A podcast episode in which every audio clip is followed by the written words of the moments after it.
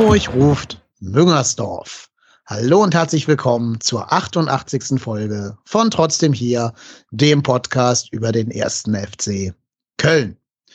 Ich war neulich im Urlaub und dann komme ich wieder und dann sitzt da jemand auf meinem Thron, hat ein Headset auf und ein, äh, ein Mikro vor der Nase und ein Moderationszepter in der Hand und glaubt, er wäre jetzt der neue Boss im Haus und könne von Europa schwadronieren. Den Zahn musste ich der Person ziehen. Der Thron ist wieder meiner. Ich habe ja das Moderationszepter in der Hand und begrüße ihn rein in seiner Funktion als Co-Host ohne Zepter. Hi Marco, grüß dich. Hi, aber Europa lasse ich mir nicht nehmen. äh, Nein. Ich glaube, das ja, Problem hat sich von alleine gelöst. Das hat sich gar nicht Wenn auch leider erledigt. auf sehr, sehr traurige Weise, aber da werden wir gleich noch im Detail drüber sprechen. Und dann haben wir einen weiteren Gast, wieder eine Podcast-Premiere. Ich glaube jetzt die dritte Premiere in Folge. Bei uns ist die Tessa auf Twitter als Marie bekannt. Hallo Tessa, grüß dich. Hallo. Hallo. Wenn ihr, ihr, wenn ihr ihr auf Twitter folgen wollt, dann müsst ihr ganz viele Zeichen eingeben, denn Marie schreibt man mit drei i und äh, fünf e. Aber ihr findet sie bestimmt, wenn ihr sucht. Ja, Ihr beiden seid hoffentlich noch gesund. Das ist ja in diesen Tagen die wichtigste Frage. Ja. Ja. Man weiß ja. es nicht, aber ja. Ihr fühlt euch zumindest gesund. Korrekt. Zumindest habe ich kein Corona. Ja, das ist schon mal viel wert. Nein, alles gut. Müsst ihr beiden denn auch Homeoffice machen? Ja. Äh, nein, Leider. ich bin im Einzelhandel. Und aber da wurde ja jetzt eben verkündet, dass das jetzt auch bald Geschichte ist. Das habe also ich gar nicht mitgekriegt. Was wurde da genau verkündet gerade eben? Äh, die Frau Merkel hat sich geäußert, ähm, ja, Shutdown. Okay. Hm. Das heißt, ja. der ganze Einzelhandel außer Supermärkte und äh, Apotheken, Ja, also äh, es gibt doch noch recht viele, also Friseur darf man auch noch gehen. Mhm. Wollten ja dann, wenn, in Schönheit sterben. Ja. Ähm, also es gibt so einiges, aber Einzelhandel, Textil zum Beispiel ist zu. Oh je. Ab wann, ähm, weiß ich. Ja. Na, dann drückt man die Daumen, dass das niemanden irgendwie existenzgefährdend treffen wird. Das sind ja schon große Einschnitte. Mhm. Ähm, wem wir auch die Daumen drücken, Timo Hübers und Jannis Horn. Beide Spieler mit Kölner Vergangenheit oder im Falle von Jannis Horn auch Kölner Zukunft. Beide an Corona erkrankt. Allerdings, wie man so hört, ähm, geht es ihnen den Umständen entsprechend gut. Also ich habe ein Interview mit Hübers gelesen, dass er sich ein bisschen fühlt wie unter Grippe, aber an sich ganz okay und äh, vor allem die Langeweile ein Problem sei in der Isolation. Aber an dieser Stelle beiden nochmal alles Gute. Ja, wir werden, wir haben beschlossen, wir sprechen erstmal über das Sportliche, das bisschen Sportliche, was seit der letzten Folge eben passiert ist. Äh, und dann schauen wir natürlich auch auf die ganzen Begleitumstände, das, was gerade in der Gesellschaft abgeht und auf die Zukunft des ersten FC Köln unter diesen geänderten Bedingungen. Das Sportliche halten wir heute ein bisschen kürzer als sonst, weil, naja, erstens das Spiel schon sehr lange her. Es war ja am letzten Mittwoch. Da sah auch die Welt noch ein bisschen anders aus. Und zweitens, ähm, so ein berauschendes Spiel mit viel Gesprächsbedarf war es jetzt auch nicht. Ich fand, es war ein sehr, sehr komisches Spiel wegen dieser fehlenden Atmosphäre. Wie habt ihr beiden das empfunden? Ja, also war, war ein Spiel, das ich so bisher noch nicht erlebt habe. Also es war wie so ein ich sag mal, wie dieser typische Testkick in der Vorbereitung, wo man auf irgendwelchen Bolzplätzen irgendwie in Österreich spielt vor 40 Leuten. Aber selbst da ist ja dann in der Regel mehr Stimmung, zumindest wenn der FC da spielt. Ähm, ja, war beängstigend. Also wie gesagt, man hörte irgendwann die Regentropfen fallen. Man hörte sämtliche Kommandos von der Bank oder von den Spielern. Äh, war zwar mal interessant, aber man konnte es ja in der Regel nicht zuordnen, wer da jetzt gerade ruft. Äh, ja, war jetzt kein, kein schönes Fußballspiel. Nee. Ich denke, das ging jedem so, der es sich angeschaut hat. Äh, war einfach so ein bisschen beängstigend auch, ne? Also es war wirklich irgendwie, ähm, ja, das, was du gesagt hast, man hörte wirklich alle Geräusche und auch dieses leere Stadion zu sehen, selbst wenn es in Gladbach war, ähm, fand ich wirklich überhaupt gar nicht schön. Und ich war auch mega abgelenkt beim Spiel. Also ich habe ganz viel gar nicht mitbekommen, weil man hat sich unterhalten, Testkick-Charakter oder ja, Dorfbolzplatz, Fußball. Mhm. War es, nicht so geil. Es fehlten so ein bisschen diese äh, auditiven Clues, weil man hingucken muss, ne? Das Publikum irgendwie hochgeht und oh, Torchance oder sowas, diese Panik. Ja, da fehlten so diese, diese Marker, die einem irgendwie geholfen haben, sich zu orientieren. Ja. Ging mir genauso. Wenn das Handy geleuchtet hat, ist mein Blick automatisch weg vom Bildschirm und hin zum Handy, weil das Spiel halt auch so ein bisschen gerade in der ersten Halbzeit vor sich hingeplätschert ist. Ähm, ich glaube, wir können die in Anführungsstrichen Highlights von dem Spiel relativ schnell durchgehen. Da war jetzt auch nicht viel, was man irgendwie groß besprechen müsste, finde ich. Am Anfang eine Chance von Player, war ganz okay. Dann gab es den Ut-Freistoß, der auf dem Tornetz landet, statt im Tornetz. Alles okay. Dann kam leider die fatale Szene, wo Benno Schmidt sich einmal von seiner Position entfernt hat. Breel Embolo macht das dann sehr, sehr gut und zirkelt den Ball da um Timo Horn herum ins lange Eck. Die Gelehrten streiten sich bis heute, ob Skiri noch dran war und den Ball ein bisschen abgefälscht hat oder nicht. Ich kann es nicht beurteilen. Ich weiß nicht, ob ihr da irgendwie was gesehen habt, was ich nicht gesehen habe, ob er dran war oder nicht, oder ob der Embolo das so gewollt hat. Also jetzt nicht prägnant. Zumindest war es für mich, genau. Also ich fand es auch, dass, also da, wenn, wenn war er da bestimmt vielleicht dran, aber dass der Ball jetzt, ich sag mal, massiv seine Flugbahn verändert hat, das habe ich da jetzt auch nicht gesehen. Nee, also muss man leider sagen, war einfach gut gemacht von Embolo. Ähm, ich hatte mich ja vorher schon ein bisschen gefreut, dass Zakaria nicht spielen kann gegen uns. Also nicht, weil ich dem irgendwas Schlechtes wünsche, aber weil ich glaube, dass der sehr wichtig ist für die Gladbacher Mannschaft. Und ähm, ich dachte, ohne den werden die ein bisschen schwächer. Lars Stindl hat ja auch nicht gespielt von Anfang an. Aber dann ist mir eingefallen, oh, die haben ja noch Embolo. Und das ist so ein Spieler, der könnte uns wehtun. Ja, und so kam es dann ja auch. Hat er. Hat er, genau. Ja. ja, und dann war ja auch am 2-0 indirekt ein bisschen beteiligt. Das hat ja dann letzten Endes Jorge Mire selbst ins Tor befördert. Äh, und da bin ich so ein bisschen am Zweifeln, hätte er da überhaupt hingehen müssen? Also wäre der Ball zu dem Stürmer in der Mitte gekommen oder wäre der nee. Ball einfach von Timo Horn gepflückt worden? Also äh, Mire trifft den Ball ja am Boden. Also ich sag mal, am Boden liegend, grätschend und Horn ist direkt hinter dem. Und ähm, beim, beim Kicker gab es nachher ein Bild, da, da sieht man, dass Horn auf dem Boden liegt und Meret so vor ihm liegt und man sieht den Ball links ins Tor fliegen. Das zeigt eigentlich, Horn wäre da, wär da so da gewesen. Und ich meine, Horn war auch vor, ich weiß gar nicht, wer es wer da wär's dann gewesen wäre, vor Player, ne? Oder mhm. wer, war, ja. wer war denn in der Mitte?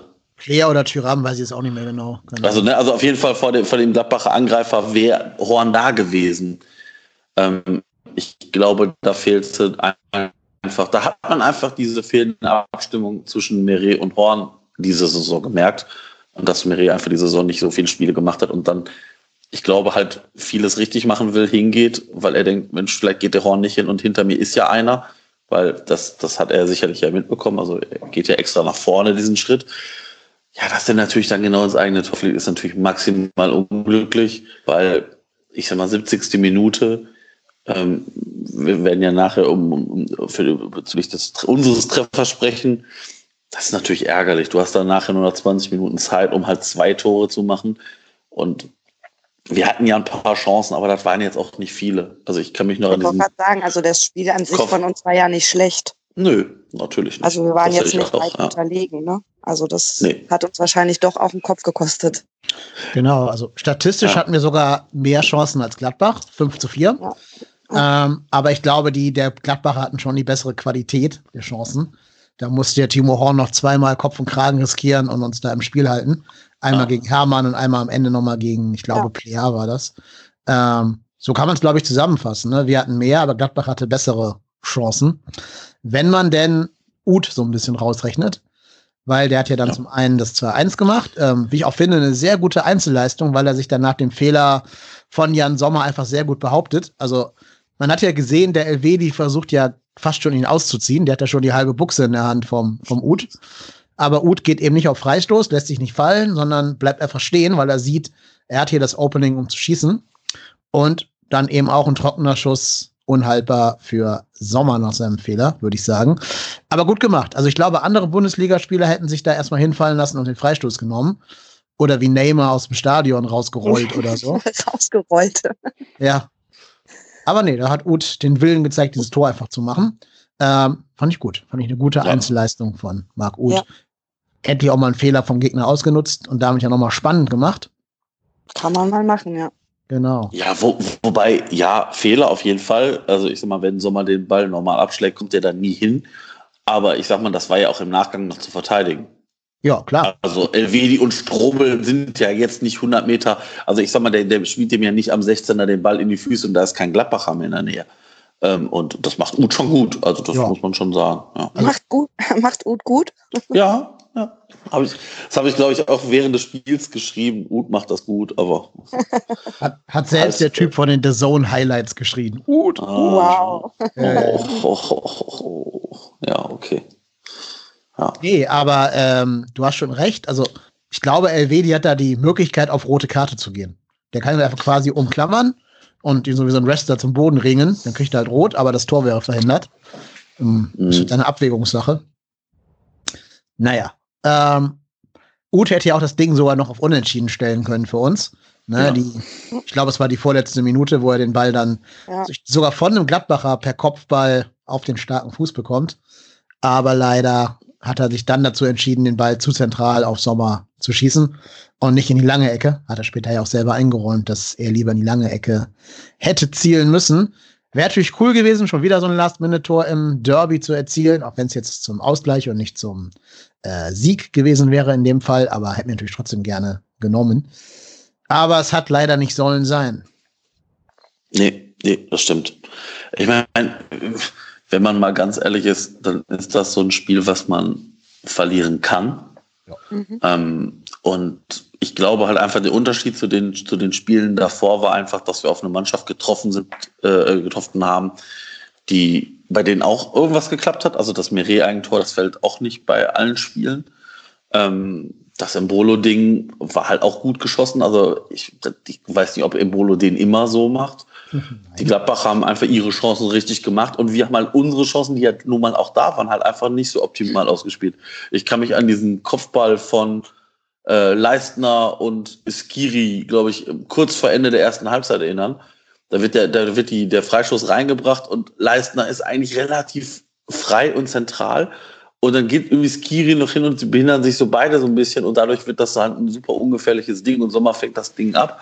Mhm. Aber also ich bin der felsenfesten Überzeugung, in den Spielen davor wäre, ich sag mal, Skiri oder Leistner weggeblieben und einer von beiden hätte das Ding mit 300 km/h da reingehämmert. Ähm, ja, aber so ist es halt. Also ich meine, Gladbach ist nun mal eine Spitzenmannschaft. Ähm, auch wenn mir das schwerfällt, muss man das sagen. Die sind äh, punktgleich mit Dortmund. Ähm, pff, ja, das ist, wie gesagt, die sind, ist eine gute Truppe. Das muss man auch dann mal ganz offen und ehrlich zugeben. Ähm, nee, stimmt gar nicht, die sind gar nicht punktgleich mit Dortmund, aber zumindest sind sie jetzt wieder Vierter und ich sag mal in, in Reichweite zu, zu den Leipzigern und den Dortmundern.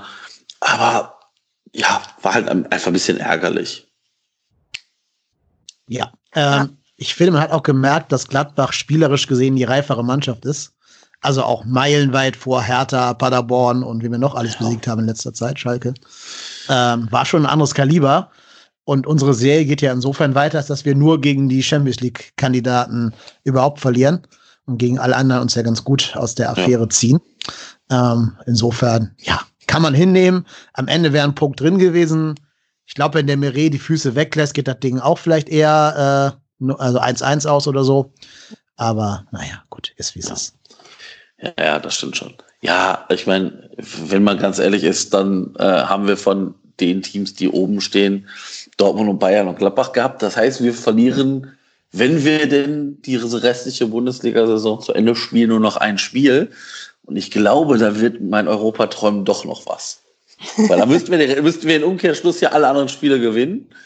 Und dann sind wir safe, oder? Noch neun Siegen? Boah, weiß ich nicht. Natürlich, klar. Ja, also. Denn, Ganz- spar schon mal, spar schon mal dein Geld. Äh, Ja, wie gesagt, ich sehe noch nicht, dass erstens Bundesliga wieder stattfindet, zweitens zu, äh. Zuschauer zugelassen werden zu Europacup-Qualifikationsspielen. Also, naja. Ich weiß auch gar nicht, ich bin mir gar, gar nicht sicher, sind wir nicht ähm, sogar in den ersten Spielen der Europa League gesperrt? Fanausschlussmäßig? Ja, also Nach den Dingen in Belgrad? Ach, so ein Pech für mich, Mensch. ich habe mich Ja. schon so gefreut, Geld für dich zu zwei bezahlen. Mensch. Spiele, glaube ich. Oder? Ich meine auch zwei Spiele. Ich, ich meine, oder zumindest ein Spiel und ein Spiel auf Bewährung, irgendwie sowas. Ich, ich habe es nicht mehr rausgekramt. Ähm, aber äh, ja, aber wie gesagt, ich habe ja schon gesagt, du musst dann irgendeine VIP-Tribüne da chartern und dann fliegen wir da inkognito hin. Also, du darfst gerne mitkommen, also ich bin ja nicht so, weißt du? Du sollst dich ja auch an meiner Freude, äh, also du sollst ja auch an meiner Freude mit Spaß haben. Ich teile ja auch gerne Freude. Wir verkleiden uns als, als Wolfgang Overath und Dirk Lottner. Oh ja. Laufen durch den Hintereingang rein. Hervorragend. Ja, genau. Oder als Toni Schumacher. genau.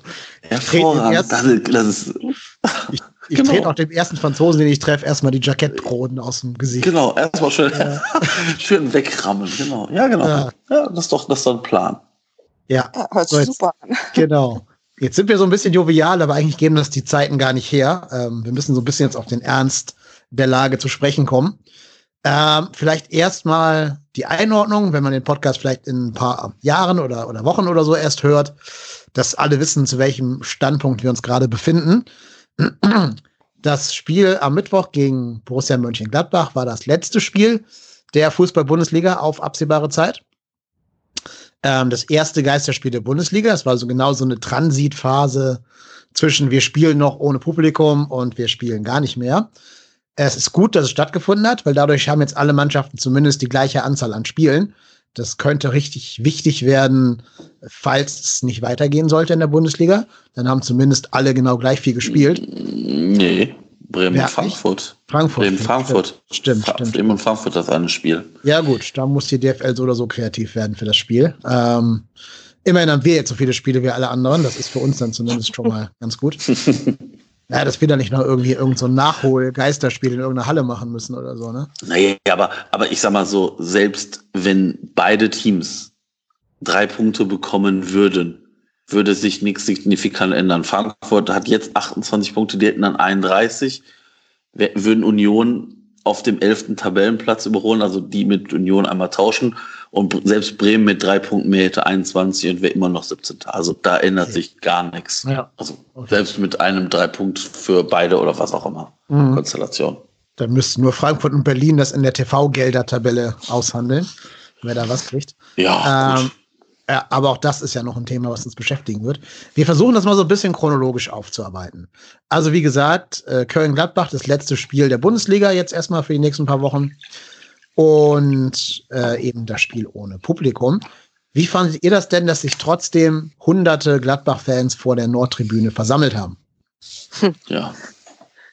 Ähm, Glaube ich, gibt es nur eine Antwort oder eine, also eine logische Antwort. Ähm, ziemlich dumm, wenn man bedenkt, warum das Spiel unter Zuschauerausschluss war. Ähm, das Fußballerherz in mir, selbst wenn es Gladbach war, denkt sich natürlich so schon im ersten Moment, oh, ne? man kriegt den Fußball eben nicht raus. Aber ich glaube, am Ende des Tages war es einfach wirklich nur dumm. Ja, den gibt es eigentlich schon ja. nichts hinvor, äh, hinzuzufügen. Ich musste auch ein bisschen Kritik üben an den Gladbacher Offiziellen. Ähm, das tue ich jetzt nicht, weil wir als Kölner ja eh Probleme mit Gladbach haben. Das ist wirklich eine ganz neutrale Geschichte. Mhm. Ich finde es nicht gut, dass Christoph Kramer sich positiv darüber äußert und sagt, ach, wie geil das war, dass da die, die Fans äh, hinterm Stadion standen. Ich finde es nicht gut, dass die, genau, genau. Ich fand nicht gut, dass die Mannschaft hingegangen ist und mit den Fans gefeiert hat. Die hätten eigentlich das Zeichen setzen müssen, dass sie das eben auch nicht gut heißen, dass die Fans gegen die Empfehlungen des Gesundheitsministeriums da angerauscht sind. Ja. Ja, und es nicht noch feiern, ne? nicht noch verklären zu irgendeiner tollen Aktion, die vielleicht sogar noch dazu beigetragen hat, dass man hier besonders motiviert war und die drei Punkte mit nach Hause genommen hat oder so. Ähm, die hätten das eigentlich verurteilen müssen. Das ist nicht geschehen. Das liegt zum Teil auch daran, dass ich glaube, dass in den Tagen danach noch mal viel passiert ist ja. in Sachen Awareness. Also ich glaube, das war noch ein bisschen zu früh, dieses Spiel, dass das schon bei jedem angekommen war, wie wichtig dieses Social Distancing ist. Aber ja, trotzdem hätte man es da schon ahnen können. Ja, wobei, also ich, ich habe jetzt im Alltag gemerkt, so in meinem Umfeld ist das wirklich erst bewusst geworden, wie wichtig das eben ist, nachdem so Kitas und Schulen geschlossen wurden. Da haben viele Leute wirklich erst reagiert und gedacht, oh ist das so schlimm? Ist das so schlimm? Ich glaube, da zu diesem Zeitpunkt vom Geisterspiel waren sich wirklich noch einfach viele gar nicht sicher, was das wirklich bedeutet. Ja, das glaube ich auch. Das können wir hier als mildernde Umstände sozusagen anführen für die. Ähm, was natürlich richtig ist, ich glaube, wir alle wünschen uns natürlich, dass ganz normal Spiele für alle Fans stattfinden können, ohne Gesundheitsrisiko für alle und dass ja. irgendwann auch wieder diese ganzen Quarantänemaßnahmen deshalb aufhören können. War das vielleicht irgendein ein Mittel, eine äh, Impfung oder sonst irgendwas gegen das Coronavirus gibt? Natürlich wird es gerade von Dietmar Hopp kommen, das wissen wir jetzt ja alle schon. Ne? Äh, Dietmar Hopp wird der Held der Republik werden, nachdem wir vor zwei Wochen noch über Plakate gegen Dietmar Hopp diskutiert haben. Aber naja, gut, so ist das dann eben. Soll er mal machen. Also, dann hätte es auch verdient, dass seine, seine Schandtaten im Fußball da keine primäre Rolle mehr spielen. Also ich finde, das poppt ja jetzt auch gerade wieder auf. Ähm, ich habe gestern erst zu irgendwem gesagt, so jetzt spielen wir keinen Fußball und Hopp trendet schon wieder. Ähm, ich finde, man muss das einfach wirklich trennen. Was der privat macht und wo er sein Geld so reinsteckt, alles super, wenn er viel Geld hat und er steckt das in so ein Unternehmen, was eben forscht und eventuell tatsächlich auch einen Impfstoff dafür ähm, herstellt, ist das super, mega toll. Trotzdem hat sein Geld im Fußball einfach nichts zu suchen. Ja, ja. genau. Genau. ja. Also ja, äh, da glaube ich, keine zwei Meinungen. Zumindest nicht unter Fußballfans. Bei anderen nee. sieht das anders aus. Aber ich glaube, was man auch nicht so verklären darf, ist dieses, ähm, der macht doch jetzt was Gutes. Hallo, das ist eine Kapitalanlage. Also wenn die wirklich einen Corona-Impfstoff machen, dann, ich glaube nicht, dass dann die Chemie, äh, dass dann die, die, die äh, Pharmaindustrie sagt, ach nee, ach nee, also das wollen wir, das ist nicht interessant für uns, den kaufen wir euch nicht ab. Also ich weiß nicht, wie, wie viel Geld man damit machen kann. Ähm, aber ich sag mal, karitative Zwecke sind das auch nicht. Und, und dass der dann sagt, na, also, nee, natürlich möchte ich, dass das in Deutschland bleibt. Ja, sorry, was soll der denn auch sagen? Also, naja, ich, ich sag mal, wenn der jetzt weiterdenkt, Entschuldigung. Ja, alles gut. Nee, aber ich meine, wenn man jetzt irgendwie sagt, äh, Mensch, äh, ich, ich exportiere, von mir aus kann er das egal wohin exportieren. Ich meine, wenn, das ist doch sein gutes Recht als Geschäftsführer zu entscheiden, was man da jetzt macht oder Aufsichtsratsvorsitzender oder was auch immer. Und wenn er halt sagt, nee, ich möchte das jetzt für die ganze Welt, ist das natürlich ein nettes Ding. Aber alles andere wäre natürlich auch sehr fragwürdig.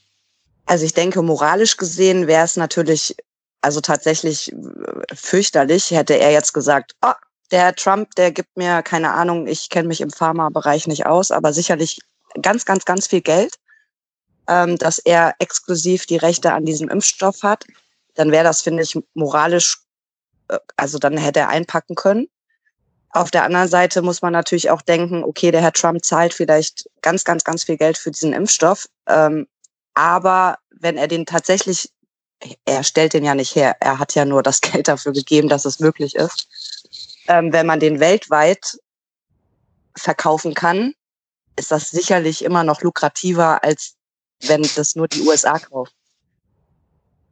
Ich glaube sogar, wenn Hopp halbwegs guter Populist ist, wird er den Impfstoff, wenn er entwickelt sein sollte, für eine symbolische Summe verkaufen und gar nicht für viele Millionen, weil er natürlich auch weiß, dass dann alle Fußballfans äh, in der Gesellschaft noch mehr an den Rand gedrängt werden, wenn sie Schmähplakate gegen ihn hochhalten. Der ist ja nicht doof, der Mann. Und Geld braucht er auch nicht. Der hat ja für sein Leben ausgesorgt und für seine Nach Nachfahren. Ähm, deswegen glaube ich sogar, der würde den für einen relativ kleinen Obolus, also für, für Selbstkosten oder sowas, ähm, auf den Markt hauen. Was ja gut ist. Also die Kann Motive interessieren mich ja gar nicht. Genau. Mir ist ja egal, warum er das tut, unterm Strich, ob es aus Populismus oder aus Menschenliebe oder warum auch immer tut. Hauptsache, dass die schaffen es überhaupt, einen zu entwickeln. Aber natürlich ist Trump ja auch, äh, Trump sage ich schon, Hopp, ist ja auch, auch nur der, nur der äh, mehr, mehr Anteilseigner an der Firma. Er hat ja mit der Forschung so gesehen nichts zu tun. Ne? Das ist ja, ja er macht halt mit dem Geld schon möglich. Ne? Aber ja, ja, klar. Der hat ordentlich äh, Kohle da reingebuttert. Dem gehören 80 Prozent ja. der Aktien und so, klar. Trotzdem ähm, die, die medizinische, wissenschaftliche Leistung, die liegt, glaube ich, bei seinem CEO und dessen, dessen Lab-Team. Die sind ja die, die die eigentliche Heldenarbeit da verrichten. Ja, und wir können nur, glaube ich, alle hoffen, dass es eher schneller als später kommt. Ich glaube auch, wir sind uns einig, dass der, die Absetzung des 26. Bundesligaspieltages alternativlos war. Oder hat da jemand eine andere Meinung zu? Nein. Nee, ne? ich glaube auch, man kann es nicht mehr verantworten. Also selbst Geisterspiele heißt ja immer, die Mannschaften müssen kommen, die Mannschaft bringt Betreuer mit, die Mannschaft sitzt zusammen im Bus, zumindest die Auswärtsmannschaft sitzt da lange für eine lange Zeit. Ähm, du hast im Stadion Staff, du hast Ordner, du hast Reporter da sitzen. Da kommst ja locker auf über 100 Leute. Ja, richtig. Und genau, damit ist es ja dann kontraproduktiv, diese Spiele durchzuführen. Ich glaube sogar auch, dass die Aktion der Gladbacher nicht dafür gesorgt hat, dass die Gesundheitsämter da auch nachsichtiger sind. Weil, ähm, äh, ich sag mal, gerade das äh, Spiel Schalke gegen Dortmund, ich könnte mir durchaus vorstellen, dass da auch diverse Leute vorm Stadion ja. gesessen hätten mit Sky Go, irgendwie so äh, Public Viewing mäßig. Und dann ist das Ganze natürlich äh, für die Katz. Also ja. dann ist das Geisterspiel für die Katz ähm, Montag, das Montagsspiel, Bremen gegen Frankfurt? Frankfurt, nee, Leverkusen. Gegen, ja, genau, gegen Leverkusen. Da hat doch der Bremer Bürgermeister oder wer auch immer, hat es doch verboten, weil er gesagt hat, er erwartet ja. bis zu 4.000, 5.000 Fans vor ja, dem Stadion. Genau. Hat es ja verboten. Da war ja noch gar nicht von Absage die Rede. Ja, vor allen Dingen, du musst ja gerade bei Schalke ja. Dortmund auch die Fans irgendwie voneinander trennen können. Und das kannst du ja im Stadion noch so halbwegs, aber wenn die in der Stadt rumlaufen und da irgendwelchen, draußen, ja. Ja. irgendwelchen Public Viewings äh, nachgehen, das gibt ja nur Krawall. Da kannst du danach die ganze Stadt äh, abschließen eigentlich, weil danach ist ja gar nicht mehr aufzuräumen. Nein. Und na, Champions League, PSG, die haben ja sogar Monitore vor die Stadien gestellt, damit ja. die Fans dann das Spiel von draußen sehen können. Also die haben auch nicht verstanden, worum es geht. Ja, traurig. Mhm. Aber gut, da, dafür zahlen wir jetzt alle. Ja, genau. Ähm, hm. Aber für alle, die sich jetzt fragen, ja, worum geht's denn? Wo ist das Problem, wenn sie sich da treffen und ein bisschen feiern? Ich will das einmal noch mal erklären. Im Endeffekt ist es halt eine Krankheit, die, also dieses Coronavirus ist halt so gefährlich und gemein, dass man es haben kann, ohne es zu merken. Also gerade wenn man sonst ein gesunder Mensch ist, der vielleicht nicht alt ist, sondern in der Blüte seines Lebens steht und relativ regelmäßig Sport macht, wie jetzt ein Profifußballer oder so, dann kann man das haben, ohne es zu merken oder nur mit ganz leichten Grippesymptomen. So ein bisschen Fieber, bisschen Abgeschlagenheit, meine Güte. Und dann rennt man eben in der Weltgeschichte rum. Und jetzt ist das Problem einfach, dass man nicht nur eine Person ansteckt, sondern zwei aufwärts. Und wenn jeder Mensch zwei Personen aufwärts ansteckt, der selber angesteckt ist, dann merkt man, der Wachstum ist nicht linear, sondern exponentiell. Und das ist ein Riesenproblem, weil exponentiell, Wachstümer, die exponentiell sind, kann sich der Mensch irgendwann nicht mehr vorstellen. Dazu habe ich ein kleines Gedankenexperiment für euch beide vorbereitet. Habe ich jetzt nicht mit euch abgesprochen. Das heißt, ich stelle euch jetzt hier komplett äh, unvorbereitet auf die Probe. Deswegen alle Hörer bitte Nachsicht haben mit den beiden. Was war das Codewort? Europa. Europa. Europa. Europa. Europa. Ja. Nein, und zwar stellt euch bitte mal Folgendes vor. Ihr habt ein Schachbrett, ne? ein ganz normales Schachbrett. Ah, und ihr legt ja. auf ein, ein Kästchen von diesem Schachbrett ein Reiskorn und auf die angrenzenden Schachbretter, äh, Schachkästchen jeweils zwei Reiskörner und auf deren dann wiederum vier, auf die nächsten acht, auf die nächsten 16 und so weiter. Wie viele liegen dann auf den letzten, letzten Feld? Das ist viel, irgendwie mehrere Millionen oder so, ne? Hm, sogar 18 Trillionen. Ja, 18 oder Trillionen. sowas, ja. ja, ja. Auf ja, einem Schachbrett, ne? Wo ja, ich weiß gar nicht, wie viele gibt es da, wie viele 64? Felder? 64 oder so, genau. Ja. Ähm, ja. Oder äh, andere, anderes Beispiel, ihr müsst jetzt nicht raten, keine Sorge, aber wenn zwei Menschen 30 Schritte machen und der eine macht einen, jeder Schritt hat genau einen Meter von der einen Person und die andere Person kann durch irgendwelche Zauberstiefel immer doppelt so viele Meter machen wie im Schritt davor. Also ein Meter, zwei Meter, vier Meter, acht Meter, 16 Meter und so weiter. Da ist er am Ende dreimal um die Welt gelaufen, der Typ. Nach 30 Schritten.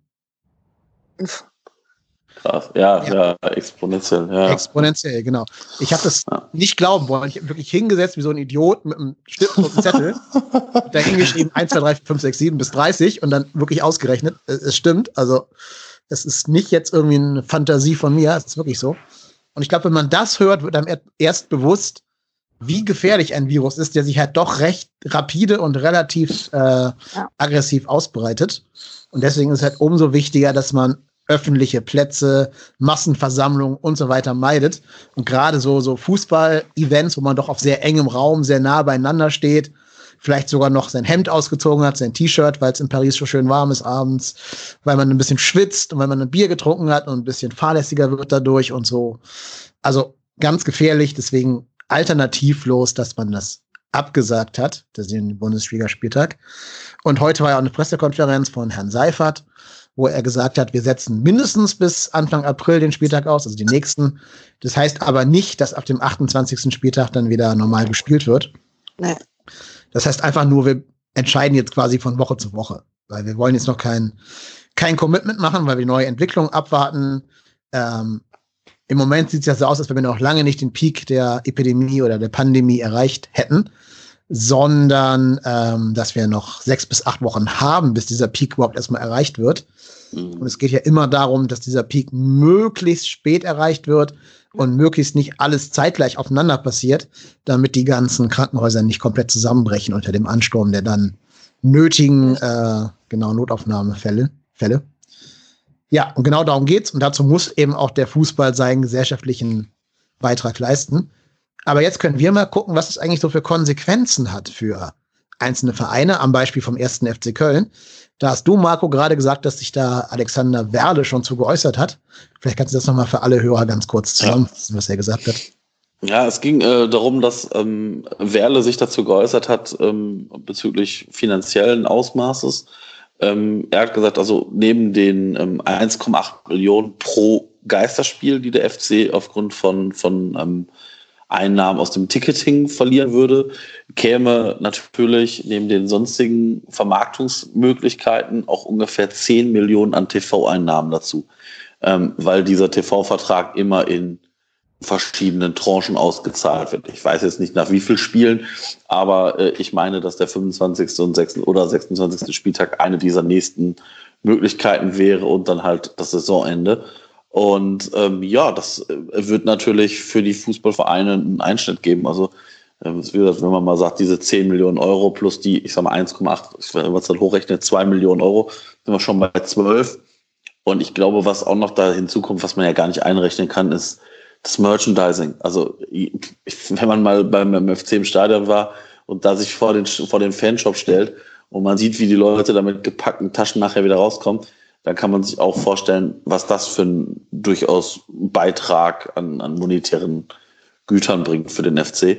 Und ähm, ja, ich weiß nicht, ob man am Catering beteiligt ist, das, das weiß ich jetzt alles nicht, aber ich gehe davon aus, dass man wahrscheinlich so zwischen 12 und 15 Millionen Euro ähm, jetzt an Differenz sprechen würde, wenn man halt äh, nur noch Geisterspiele hätte, beziehungsweise bei Geisterspielen halt 1,8 sowieso pro Spiel und äh, diese 10 Millionen halt für das ausbleibende Fernsehgeld jetzt stand heute. Ja. Genau. Sorry? Wow. Schon einiges, ne? Ja, ja total. Das ist Wahnsinn, ja. Ja, wobei, wobei, wobei man dann natürlich sagen muss, also das ist, man muss ja fair und ehrlich sagen, das hat ja jeder. Also vielleicht sind es nicht bei jedem, bei jedem Verein 1,8 Millionen Euro. Also es steht natürlich und steht und fällt natürlich mit der Stadiongröße. Aber ich sage jetzt einfach mal, das sind ja kalkulierte Einnahmen, die jeder, jeder Verein hat. Ähm, und ich sage jetzt mal, wenn Paderborn jetzt halt mit, mit 15.000 äh, Karten pro Spiel rechnet, dann fehlen halt 15.000 Karten pro Spiel. Das ist ja für jeden Verein, ich sag mal, die, die, gleiche, die gleiche Größe. Das ist vielleicht der eine Betrag ist vielleicht ein bisschen höher. Bei Bayern wird es wahrscheinlich ein bisschen mehr sein, weil die mehr Fernsehgelder bekommen. Aber in letzter Instanz wird es alle Bundesliga-Vereine treffen. Und ähm, es kann natürlich dazu führen, dass natürlich, ähm, was man vielleicht auch gar nicht so negativ sehen muss, dass dieser Fußballmarkt, dieser Spielermarkt ein bisschen sich abkühlt. Weil natürlich die Fußballvereine jetzt im nächsten Jahr sicherlich nicht mit der Riesenkohle um sich werfen können. Und ähm, ja. da bin ich mal gespannt. Also das gilt Deutschland intern, glaube ich schon. Problem ist aber natürlich, dass viele Vereine, England, Frankreich, Spanien, ihr Geld ja von extern kriegen. Ne? Also von Leuten, die nicht auf die Einnahmen ja. angewiesen sind, um Ausgaben zu generieren. Sprich irgendwelche Scheichs oder äh, Ölmagnate oder sonst irgendwas. Das könnte also sein, dass die Bayern sogar der ganz große Verlierer dieser, dieser jetzigen mhm. Situation sind. Ja, wobei man dabei auch sagen muss, das Fernsehgeld der Premier League ist hier nochmal bedeutend höher. Und ich kann mir nicht vorstellen, dass es da eh, also da wird es ja wahrscheinlich ähnliche Verträge geben. Und ähm, ich kann mir nicht vorstellen, dass die Premier League ihr volles Gehalt, äh, volles Fernsehgeld bekommt, wenn sie halt nur, weiß ich nicht, zehn Spiele weniger zeigen oder acht oder neun, wie viel sie jetzt haben. Also demnach, ähm, und auch da greift ja dann das Financial Fair Play. Also ich kann ja nur ähm, so viel als, als, ich sag mal, externer dazugeben, wie sowieso der Verein erwirtschaftet. Und wenn ja. das halt fehlt, dann fehlt, dann, ne, dann geht ja die, ich sag mal, die, diese Summe fürs Financial Fair Play runter. Na klar kann man das bestimmt irgendwie verstecken, nur ich sag mal, diese Leute finden ja sowieso Mittel und Wege. Also, das sieht man bei Manchester City, bei PSG. Ja. Und wie gesagt, wenn, wenn dann die Engländer John Cordoba für 50 Millionen kaufen, ja. Stopp. Dann, äh, ja, dann ist mir das auch relativ wurscht.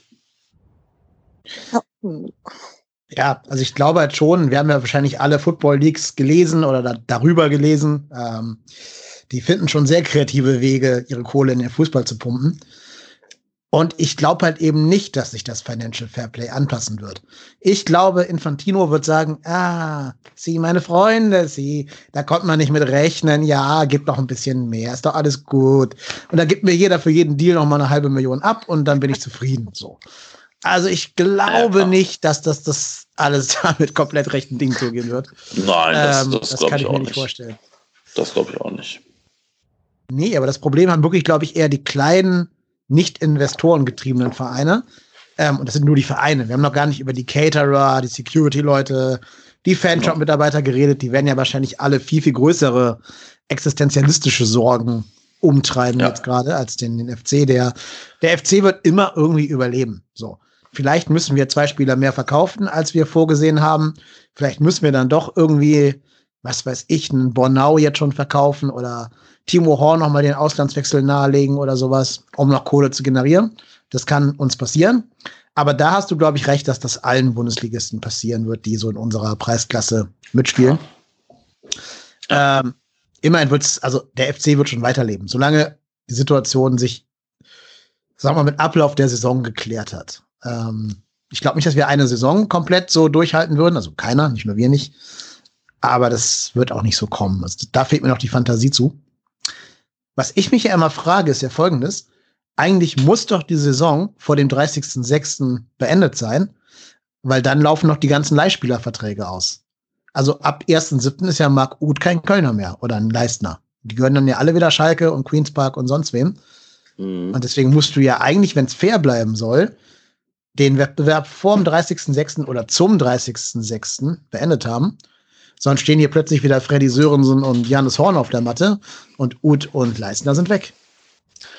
Ja, aber ähm, das ist eine gute Frage. Vor allem, ich glaube, die Spielgenehmigung für diese Spieler läuft ja auch am 30.06. Ja, ja, also, also zumindest. Ist, genau. Ich sag mal, der Leihvertrag ist ja, ist ja eine, eine, eine Sache, die zwischen den Parteien geregelt ist. Ich glaube, da könnte der erste FC Köln auch mit dem mit Schalke hingehen und sagen, pass auf, wir verlängern das Ganze um halbes Jahr.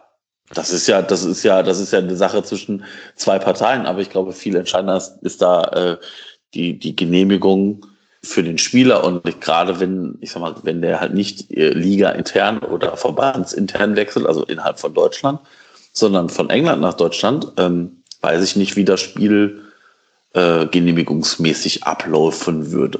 Also, ja, also das, das wird, das wird nur über Solidarität. Thema, ja das wird nur über einen Solidaritätspakt gehen. Ne? Also ich glaube, da müssen sich ja. alle Clubs verpflichten, zu sagen, alle Live-Verträge gelten jetzt automatisch einen Monat länger. Ja, alle Spiele aber so wird's, aber so wird's ja auch laufen. Also, ich, da, dann, also, also ich, ich, glaube, ich glaube, zumindest innerhalb von Deutschland wird es ja so laufen, weil sonst ähm, gut, die Frage ist ja auch, um wie viele Spiele sprechen wir jetzt? Ich sage jetzt einfach mal vorsichtig, wenn wir dann irgendwie noch zwei oder drei Spiele haben, und wir schon safe in Europa sind, kann auch, kann auch Dominik Drexler auf der U-Position spielen. Nein, aber, aber, du weißt, was ich meine. Also, das steht und fällt ja auch damit, wie, wie groß ist, wie, wie lange müssen wir noch spielen? Also, ist es ein Spiel? Sind es fünf Spiele? Sind es zwei Spiele? Und ich glaube einfach, da wird man sicherlich dann auch eine Lösung finden. Ähm, also ich denke, und ich glaube auch, dass da, dadurch, dass ja alle Ligen betroffen sind. Richtig, also ich sag mal, ja. Bis auf die, ich glaube, wer, wer, spielt noch die türkische und die russische Liga spielen ja noch. Ähm, gut, aber die haben ja sowieso, also zumindest die russische Liga hat ja sowieso einen anderes, anderen Jahresrhythmus. Also die mhm. fangen ja, glaube ich, ganz anders an als wir. Tessa, du wolltest was sagen? Ja, das, was er jetzt gerade eigentlich auch gesagt hat. Also ich vermute schon, unabhängig davon, dass wir jetzt ja noch nicht wissen, wann kann es überhaupt wieder losgehen. Ich glaube, das ist so sehr ungewiss alles, auch gerade für alle, ja, ne? Das ist ja jetzt nicht nur Fußball. Ja. Ich denke schon, dass man dann auch, wenn man dann sagt, man verschiebt eine EM und so weiter und so fort, dass da auch die Entscheidenden sicherlich ein bisschen kulanter mit solchen Sachen umgehen. Also ich denke schon, dass wenn drei, vier, fünf Ligen dasselbe Problem haben, dass da einfach eine gemeinschaftliche Lösung gefunden werden muss. Mhm. Ich glaube, da ist halt der Vorteil, dass wirklich die ganze Welt gerade von diesem Virus betroffen Richtig. ist und dadurch ja. keiner einen Grund hat, irgendwie die Ego-Nummer zu schieben. Ja, und, und man darf auch eins nicht vergessen. Ich glaube, das ist ja eine Sache, die sich auf UEFA-Ebene regeln lassen würde.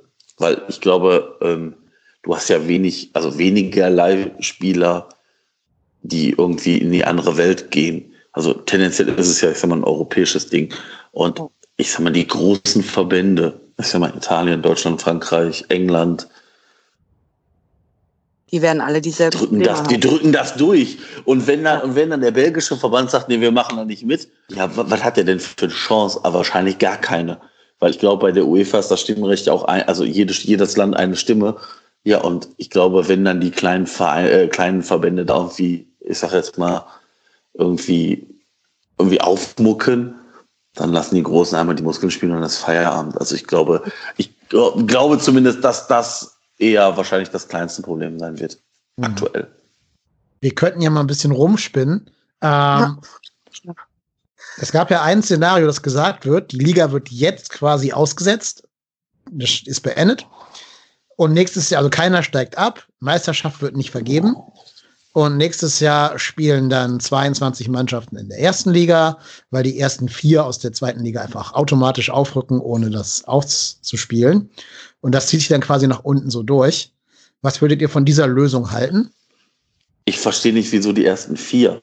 Weil der vierte so aus Goodwill mit hochkommt? Ja, weil die hätten ja noch eine theoretische Chance, das aus eigener Kraft zu schaffen. Ja, aber der fünfte doch auch. Also ich, ja. ich sage jetzt einfach mal vorsichtig, ich meine, das ist ja, ich, ich verstehe das, dass man das natürlich äh, sich überlegt. Aber wenn man jetzt, ich sage jetzt mal vorsichtig, sich die Tabelle der zweiten Liga anguckt, dann hat Heidenheim 41 Punkte und Kräuter Fürth 36. Klar, da sind schon fünf Punkte dazwischen, aber fünf Punkte kann man in, ich sage jetzt mal, neun Spielen locker aufholen. Das ist ein also Gistol. Ich, ja, genau, das ist, das ist ein Gistol-Moment. Ja, aber der ist. Ja, das ist auch richtig so. Also, nein, aber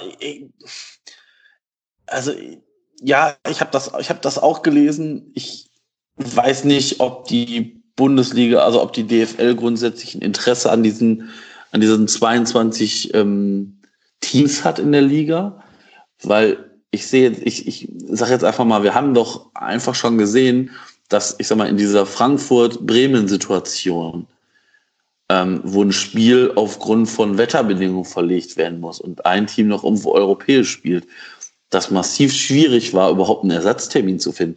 Und wenn ich mir dann überlege, dass da noch mal mehr Spiele sind, ja. weiß ich nicht, wann, wann wir das spielen sollen, weil oder wir spielen halt die Rückrunde, also oder die Winterpause wird kürzer oder was auch immer, aber die ist ja jetzt auch nicht acht Wochen lang. Also ich weiß nicht, ich kenne die Bundesliga jetzt nur mit 18 Vereinen, deshalb fällt das für mich irgendwie ein bisschen schwierig ähm, zu glauben, dass wir das mit 22 bald haben. Aber wenn die DFL da jetzt, ich sag mal, einen Plan hat, das grundsätzlich irgendwann zu machen, wäre das natürlich ein gefundenes Fressen, das jetzt einfach mal so durchzudrücken. Weil das wären ja wirklich 42 Spieltage, ne? Das kannst du ja gar nicht mehr ja, bewerkstelligen genau. einfach. Du kannst natürlich sagen, okay, die hatten jetzt alle Pause, deswegen kann die Winterpause oder Sommerpause entsprechend kürzer ausfallen, weil die sich jetzt ausgeruht haben in der Mitte der Saison. Aber äh, ob das das gleiche ist, bezweifle ich mal.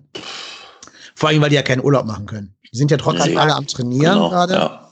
Ähm, Reisen geht ja eh gerade nicht. Und ja, ne, also die sind ja auch in einer angespannten Situation, auch mental wahrscheinlich gar nicht so einfach, wenn du weißt, dass du jeden Tag mit 25, 30 Leuten da zusammen trainieren musst, ist ja vielleicht auch ähm, für manche ein bisschen belastend, dass sie da eben nicht Homeoffice machen können als Fußballprofis. Ja, und deswegen also keine richtige, ist keine richtige Pause gerade, würde ich also nicht so definieren. Nee.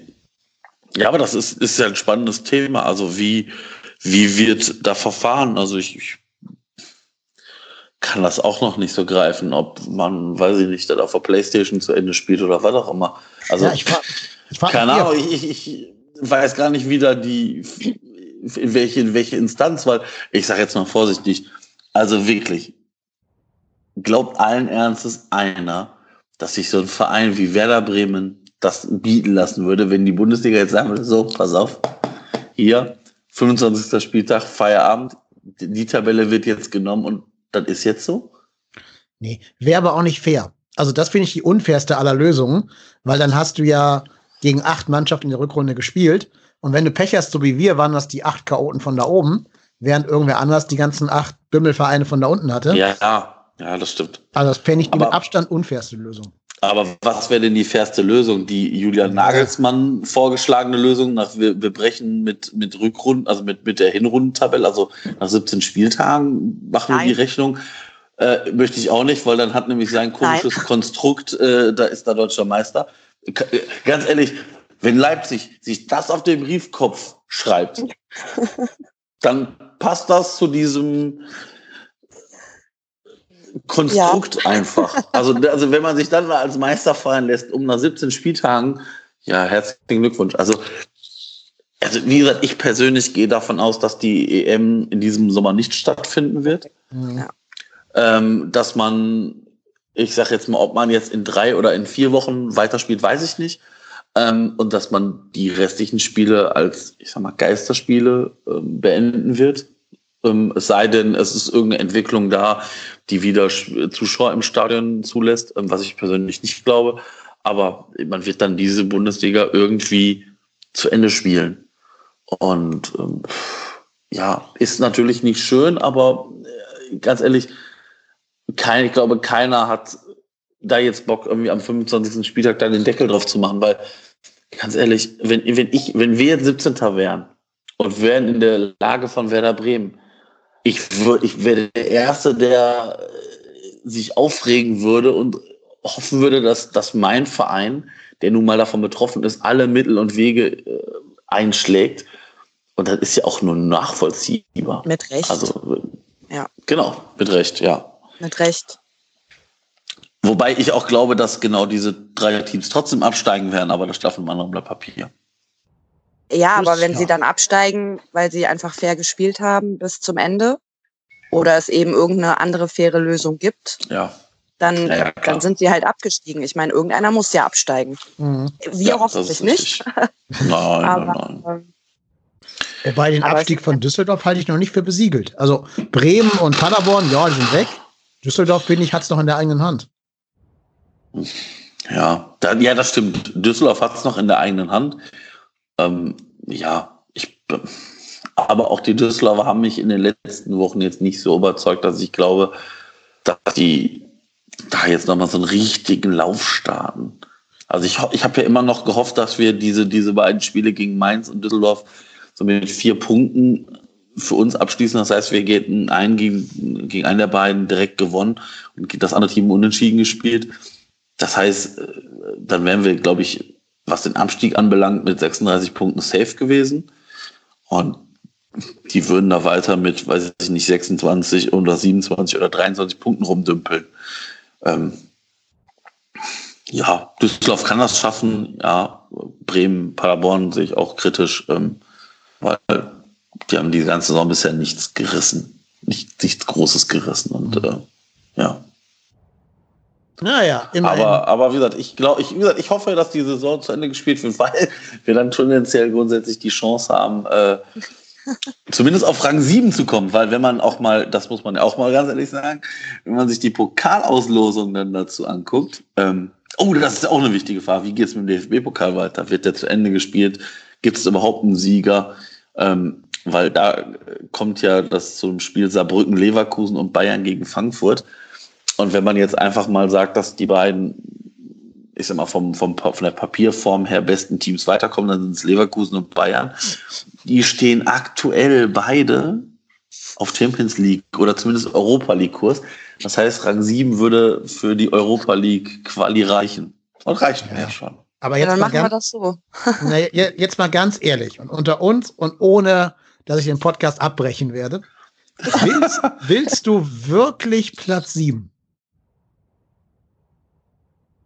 Ich? Also, Klar. meine, Ernsthaft doch. Ver, ne, vergiss mal den ganzen. Corona-Kram. Wir tun mal so, als wenn die Welt dieselbe Ja, von ja, ja, 2019 aber ich- wäre. also, Willst du wirklich im Juli über die ganzen Dörfer da in Rumänien tingeln? Also nicht du, sondern der FC. Also ganz ehrlich, ich, ich weiß, was du meinst. Ich weiß, dass ähm, uns Europa einmal schon nicht gut getan hat. Und man sieht es ja auch an Frankfurt, was das mit so einer Mannschaft macht. Ja, aber ich, ich weiß nicht, ich, glaub, ich glaube, ich würde diese Kröte sogar nochmal schlucken. Ja, aber ich meine, also fünf und sechs, geil, nehme ich sofort. Aber sieben ist halt schon der Arschlochplatz, ne? Ja, Dann, dann ja spielst du klar, da die gegen. der Arschlochplatz, aber wir können auch Sechster werden. Ja, Sechster nehme ich sofort, klar. Ja, siehst du. Aber ich glaube, da ist der Abstand ein bisschen größer, ne? Ich habe ja keine Tabelle vorliegen. Ja, ist ein Punkt aktuell. Ach so, okay. Also zwischen sechs und sieben. Also Ja, es ja. sind jetzt äh, fünf Punkte zu Schalke und vier zu Wolfsburg.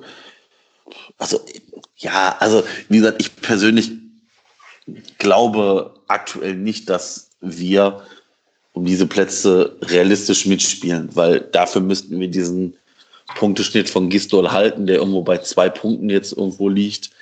Das sehe ich nicht, weil wir werden bestimmt noch irgendwo Fehler lassen. Bestimmt so irgendwelche Kackspiele, wie jetzt, weiß ich nicht, dieses Spiel gegen Mainz oder Düsseldorf, was du dann irgendwie 1-1 spielst und da fehlen ja halt zwei Punkte. Ähm, deshalb glaube ich halt persönlich nicht, aber ich halte es nicht für ausgeschlossen. Also ich würde es jetzt nicht kategorisch ausschließen und ich, ganz ehrlich, ich würde Europa mitnehmen. Mhm. Was, was wäre euch denn lieber? Also jetzt mal nur auf den FC betrachtet, ne? Und ohne alle anderen Begleitumstände, dass wir sagen, jetzt Saisonende, Platz 10, da bist du garantiert nicht abgestiegen und hast ein sehr gutes TV-Ranking, aber auch keine Chance mehr auf Europa. Oder wir spielen es zu Ende und haben die Chance auf 7, aber auch auf 16. Ähm, also Äh, kurz die Tabelle angucken. Ja. Mach du mal. Mach, sag, sag ruhig mal. Ja, Tessa, schieß mal los. Ähm, ja, also auf jeden Fall zu Ende spielen, weil ich definitiv glaube, dass wir nicht absteigen. Also von daher, entweder sind wir am Ende der Saison mit noch weiteren Spielen immer noch auf Platz 10, vielleicht auch Platz 11, aber ähm, nach oben ist halt noch ein bisschen was möglich. Aber ich bin mit dem zehnten Platz auch durchaus zufrieden. Aber abbrechen fände ich generell blöd. Marco, hast du Zeit auf die Tabelle zu gucken? Dann kannst du uns da Ja, ja, klar. kundtun. Ja, ja, also, ja, also ich bin mit Platz 10 aktuell auch sehr zufrieden. Ähm, wie gesagt, mir wird dieser Abbruch halt irgendwie, weil, weil man denkt, so, boah, scheiße, was wäre denn möglich gewesen, wenn wir weitergespielt hätten? Also ich persönlich glaube auch nicht, dass wir noch absteigen, weil wir haben zehn Punkte Vorsprung vor Düsseldorf. Ey, Wenn wir das noch, ganz ehrlich, wenn wir das noch herschenken, dann haben wir es auch nicht besser verdient. Also wirklich, wenn wir, also wenn wir diese Position, diese, diese aktuelle Position nicht dafür nutzen, genau gegen die Teams frei aufzuspielen, ja, dann haben wir es auch nicht besser verdient. Dann sollen wir auch gefälligst absteigen. Das ist genauso wie, wie in unserer letzten Abstiegssaison, haben wir es auch einfach verdient gehabt, abzusteigen. Das kann ich dann auch akzeptieren. Ähm, dementsprechend glaube ich einfach, dass wahrscheinlich wird nicht mehr viel nach oben gehen. Wahrscheinlich landest du irgendwo nachher zwischen Platz 9 und Platz 12. Aber ich würde es einfach zumindest versuchen. Ja, Ja. Ich, ich bin da aber bei euch. Also ich weiß ja, ich gelte hier im Podcast als der große Europagegner. Ist ja gar nicht so. Äh, ich will einfach nur Du erst den, zahlen. ich will erst den Klassenerhalt-Ding festmachen und dann von großen Dingen träumen und nicht den zweiten Schritt vor dem ersten machen. Also ich weigere mich über Europa zu reden, quasi bevor wir nicht rechnerisch gerettet sind. Auch Ist wenn ich auch glaube, dass wir mit zehn Punkten nicht mehr absteigen werden. Glaube ich auch. Aber äh, man weiß ja nie. Die Pause kam natürlich für uns jetzt zur Unzeit. Genauso in diese Hochphase des FC hinein. Ähm, also kann ja auch sein, dass uns diese Pause komplett aus dem Rhythmus gebracht jetzt hat. Weiß ich nicht. Spekulation. Da will ich auch gar nicht groß drauf eingehen, weil die Pause ja natürlich komplett gerechtfertigt ist. Haben wir gerade ja schon erarbeitet. Ähm, nee, aber kann ja sein, dass wir jetzt komplett aus dem Tritt sind und vielleicht nach unten noch irgendwie äh, Gefahr geraten. Aber solange das rechnerisch nicht klar ist, weigere ich mich halt über Europa zu reden. Trotz allem will ich natürlich auch, dass zu Ende gespielt wird und wir die Chance auf Europa kriegen. Ist ja ganz klar. Vor allen Dingen, was ich halt auch finde, mir macht die jetzige Mannschaft so viel Bock wie seit langem nicht mehr. Ja. Also hm, ich glaube, das ja. letzte Mal so viel Bock auf diese Mannschaft hatte ich unter Frank Schäfer, als der Trainer war, weil wir da auch ab und zu mal diese, diese Freak-Ergebnisse eingefahren haben. Selbst die Europapokalsaison unter Stöger war spielerisch weniger schön als die jetzige. Die war natürlich am Ende von sehr großem Erfolg gekrönt, aber wir haben uns da auch schon teilweise echt durchgewurstelt, ne? Darf man auch nicht vergessen.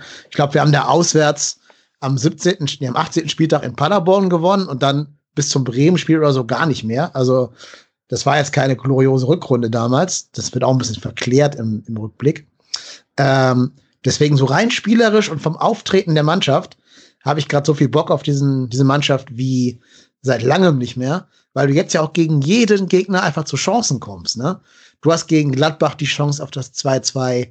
Du hast die Bayern trotz einer 3-1-Führung am Rande des Punktverlustes.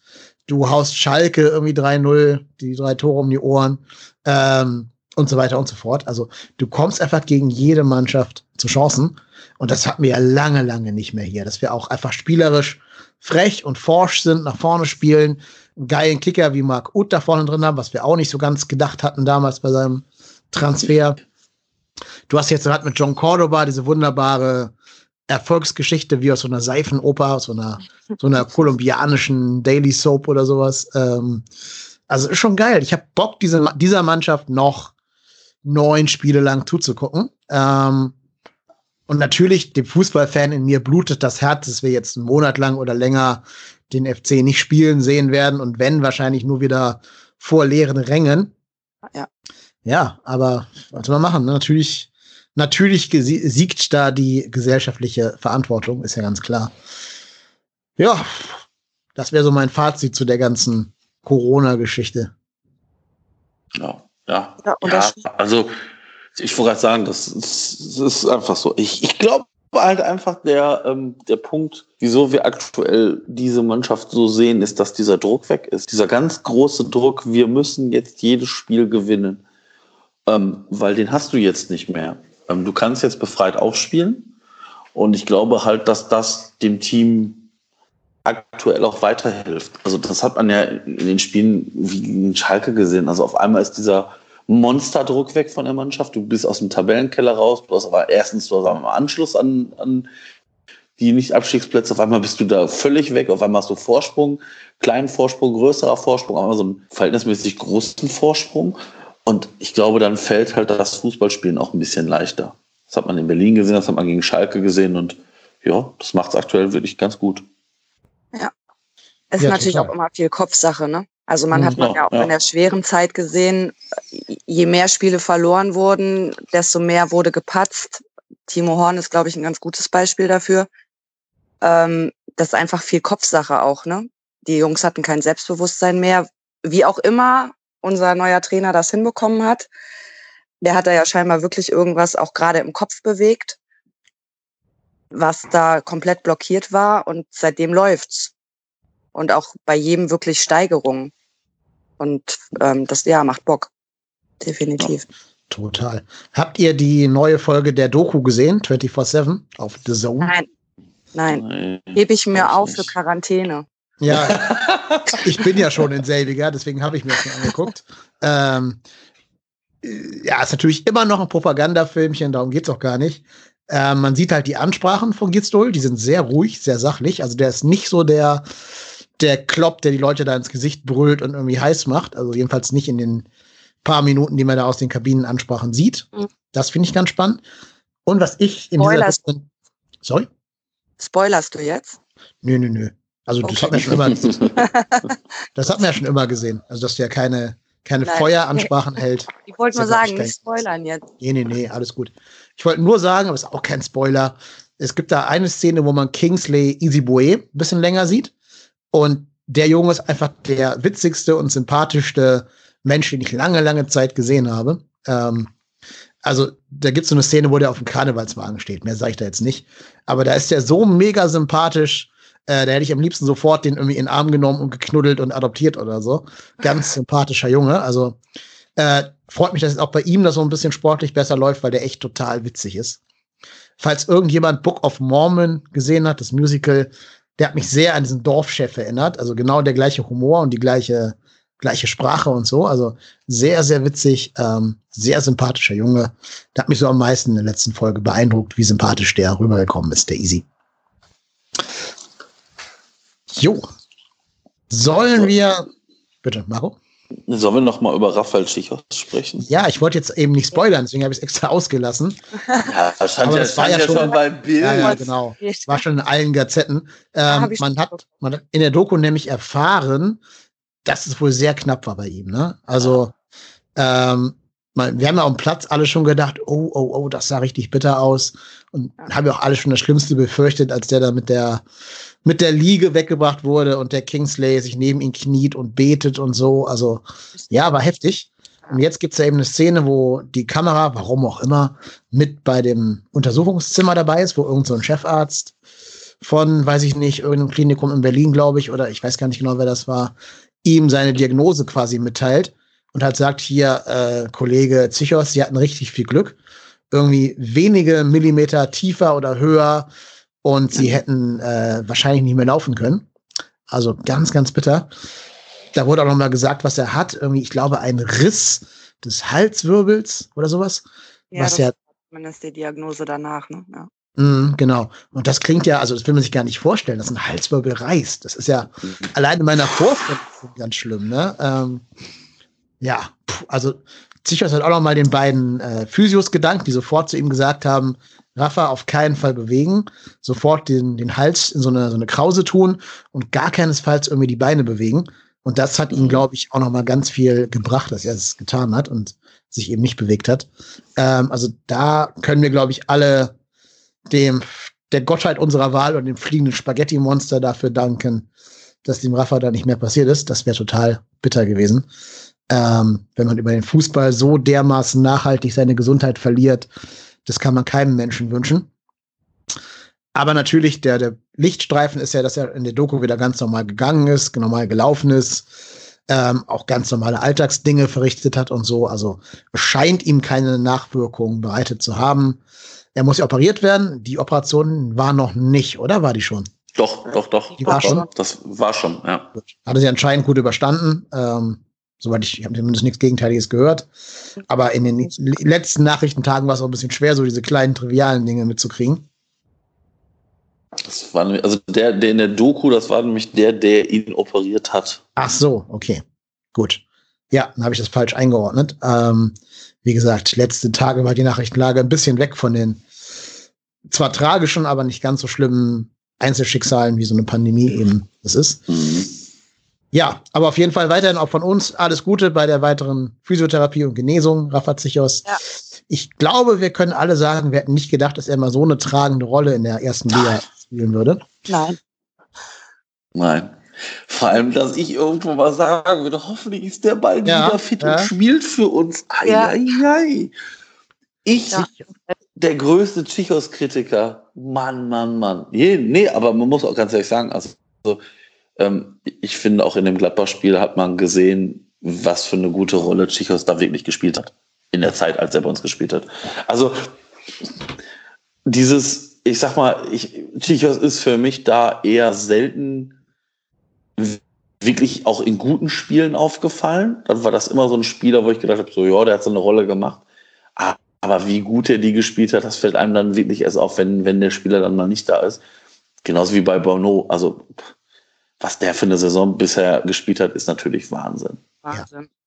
Und gerade bei Zichos fehlen schon diese, diese langen Eröffnungsbälle. Ne? Also Ja, genau. Ja. da merkst du halt auch, Beret mag vielleicht fußballerisch ein bisschen besser sein, aber der ist halt Spanier und hat diesen spanischen Fußball gewöhnt. Der neigt halt sehr zum Kurzpass. Ne? Der haut nicht diese langen Mhm. Quarterback-Bälle in den Lauf von Iso Jakobs oder so, sondern der spielt halt so Kleinfeld, wie er das in Spanien auch tun soll und auch gelernt hat. Ist ja auch vollkommen legitim, aber für den FC das falsche Mittel. Ja, und Leistner kann eben die Bälle nicht mit der Präzision spielen, wie das Zichos bis jetzt getan hat. Und dann fehlt da einfach so der auslösende Moment, der auch mal die Spieler hinter die Abwehr rein schicken kann. Ja. ja wer hätte das gedacht, dass man ja. mal so redet? Ja, total. Also großen Respekt an Rafa Zichos, da haben wir dir, glaube ich, Unrecht getan hier im Podcast. Muss man ja auch mal zugeben können, wenn man das getan hat und entsprechend zurückrudern. Also gut gemacht und Jung kommen bald gesund und fit wieder auf den Platz. Das ist ja vielleicht das Vorteil, der Vorteil an der Pause, wenn wir dem irgendwas Positives abgewinnen wollen, ist zumindest Leute wie Katterbach und Psychos mehr Zeit für die äh, Genesung kriegen. Und wenn sich dann keiner im Training verletzt, haben wir ja dann hoffentlich wieder den gesundesten Kader der Welt zur Verfügung. Ich glaube, ich glaube, bis auf Tschichos werden ja wahrscheinlich jetzt wieder alle fit sein. Katterbach war ja auch gegen Gladbach wieder im Kader. Ich glaube, da war es halt einfach zu früh, ja. äh, ihn da reinzuwerfen. Ähm, und Bornau gehe ich jetzt auch davon aus, dass äh, der jetzt wahrscheinlich dann wieder beim nächsten Spiel, wann auch immer es sein wird, dabei sein wird, weil da, da sprach man ja auch von Tagen und nicht Wochen. Ja. Und demnach. Jetzt haben wir Wochen. Jetzt genau, haben wir Wochen. Jetzt, haben, jetzt haben wir Wochen, jetzt haben wir Zeit, dass die sich alle äh, wieder auch dann auf ein Fitnesslevel selber bringen, Und auch gesund bleiben ja. gerne. Genau, ja, ja, genau, richtig. Das ist ganz wichtig, ja. Selbst Christian Clemens könnte wieder jetzt äh, mit der Mannschaft trainieren demnächst, hat man ja gehört. Also ja, selbst der scheint ja von der, von der Pause profitieren zu können. Insofern, der war ja nicht schon wieder im Training dabei? Ja, ich glaube schon. Ne? Hat so, so die ersten Aufgabenübungen gemacht mit der Mannschaft. Ja. Genau. Das heißt, der kann jetzt wieder richtig mit der Mannschaft trainieren, unter Vollbelastung. Also insofern, wenn man. Bitte? Dann haben wir den auch wieder. Ab nach Europa. Ja. Ja, ich meine, wenn der wieder an die Form der zweiten Liga anknüpfen könnte, was natürlich nach so einer langen Verletzung schwer ja, ist, ja, glaube ich schon, dass der da rechts dem Keins noch mal eine andere Konkurrenz macht als den Thielmann gerade. Ja, das ist ich glaube, wird schwer. Aber wird einfach schwer. Ja, der ist zu lang raus. Ja, das ist leider immer so. Das ist bei ihm ja immer das große Dilemma seiner Karriere. Ne? Der war ja immer Schlange und schwer verletzt und hatte immer diese, diese langen Phasen der Rekonvaleszenz. Ja, und dann immer wieder erst an die Form rankommen, dann macht er wieder fünf gute Spiele und ist wieder verletzt. Also ist schon eine gezeichnete Karriere, die der leider hinter sich hat, was ich sehr schade finde. Aber naja, kann man leider nicht, nicht ändern. Ja, ähm, wir können ja zum Abschluss, wenn ihr wollt, das kann ich aber auch einfach hier rausschneiden, diese Frage, die ich jetzt stellen werde, wenn ihr nicht drüber reden wollt.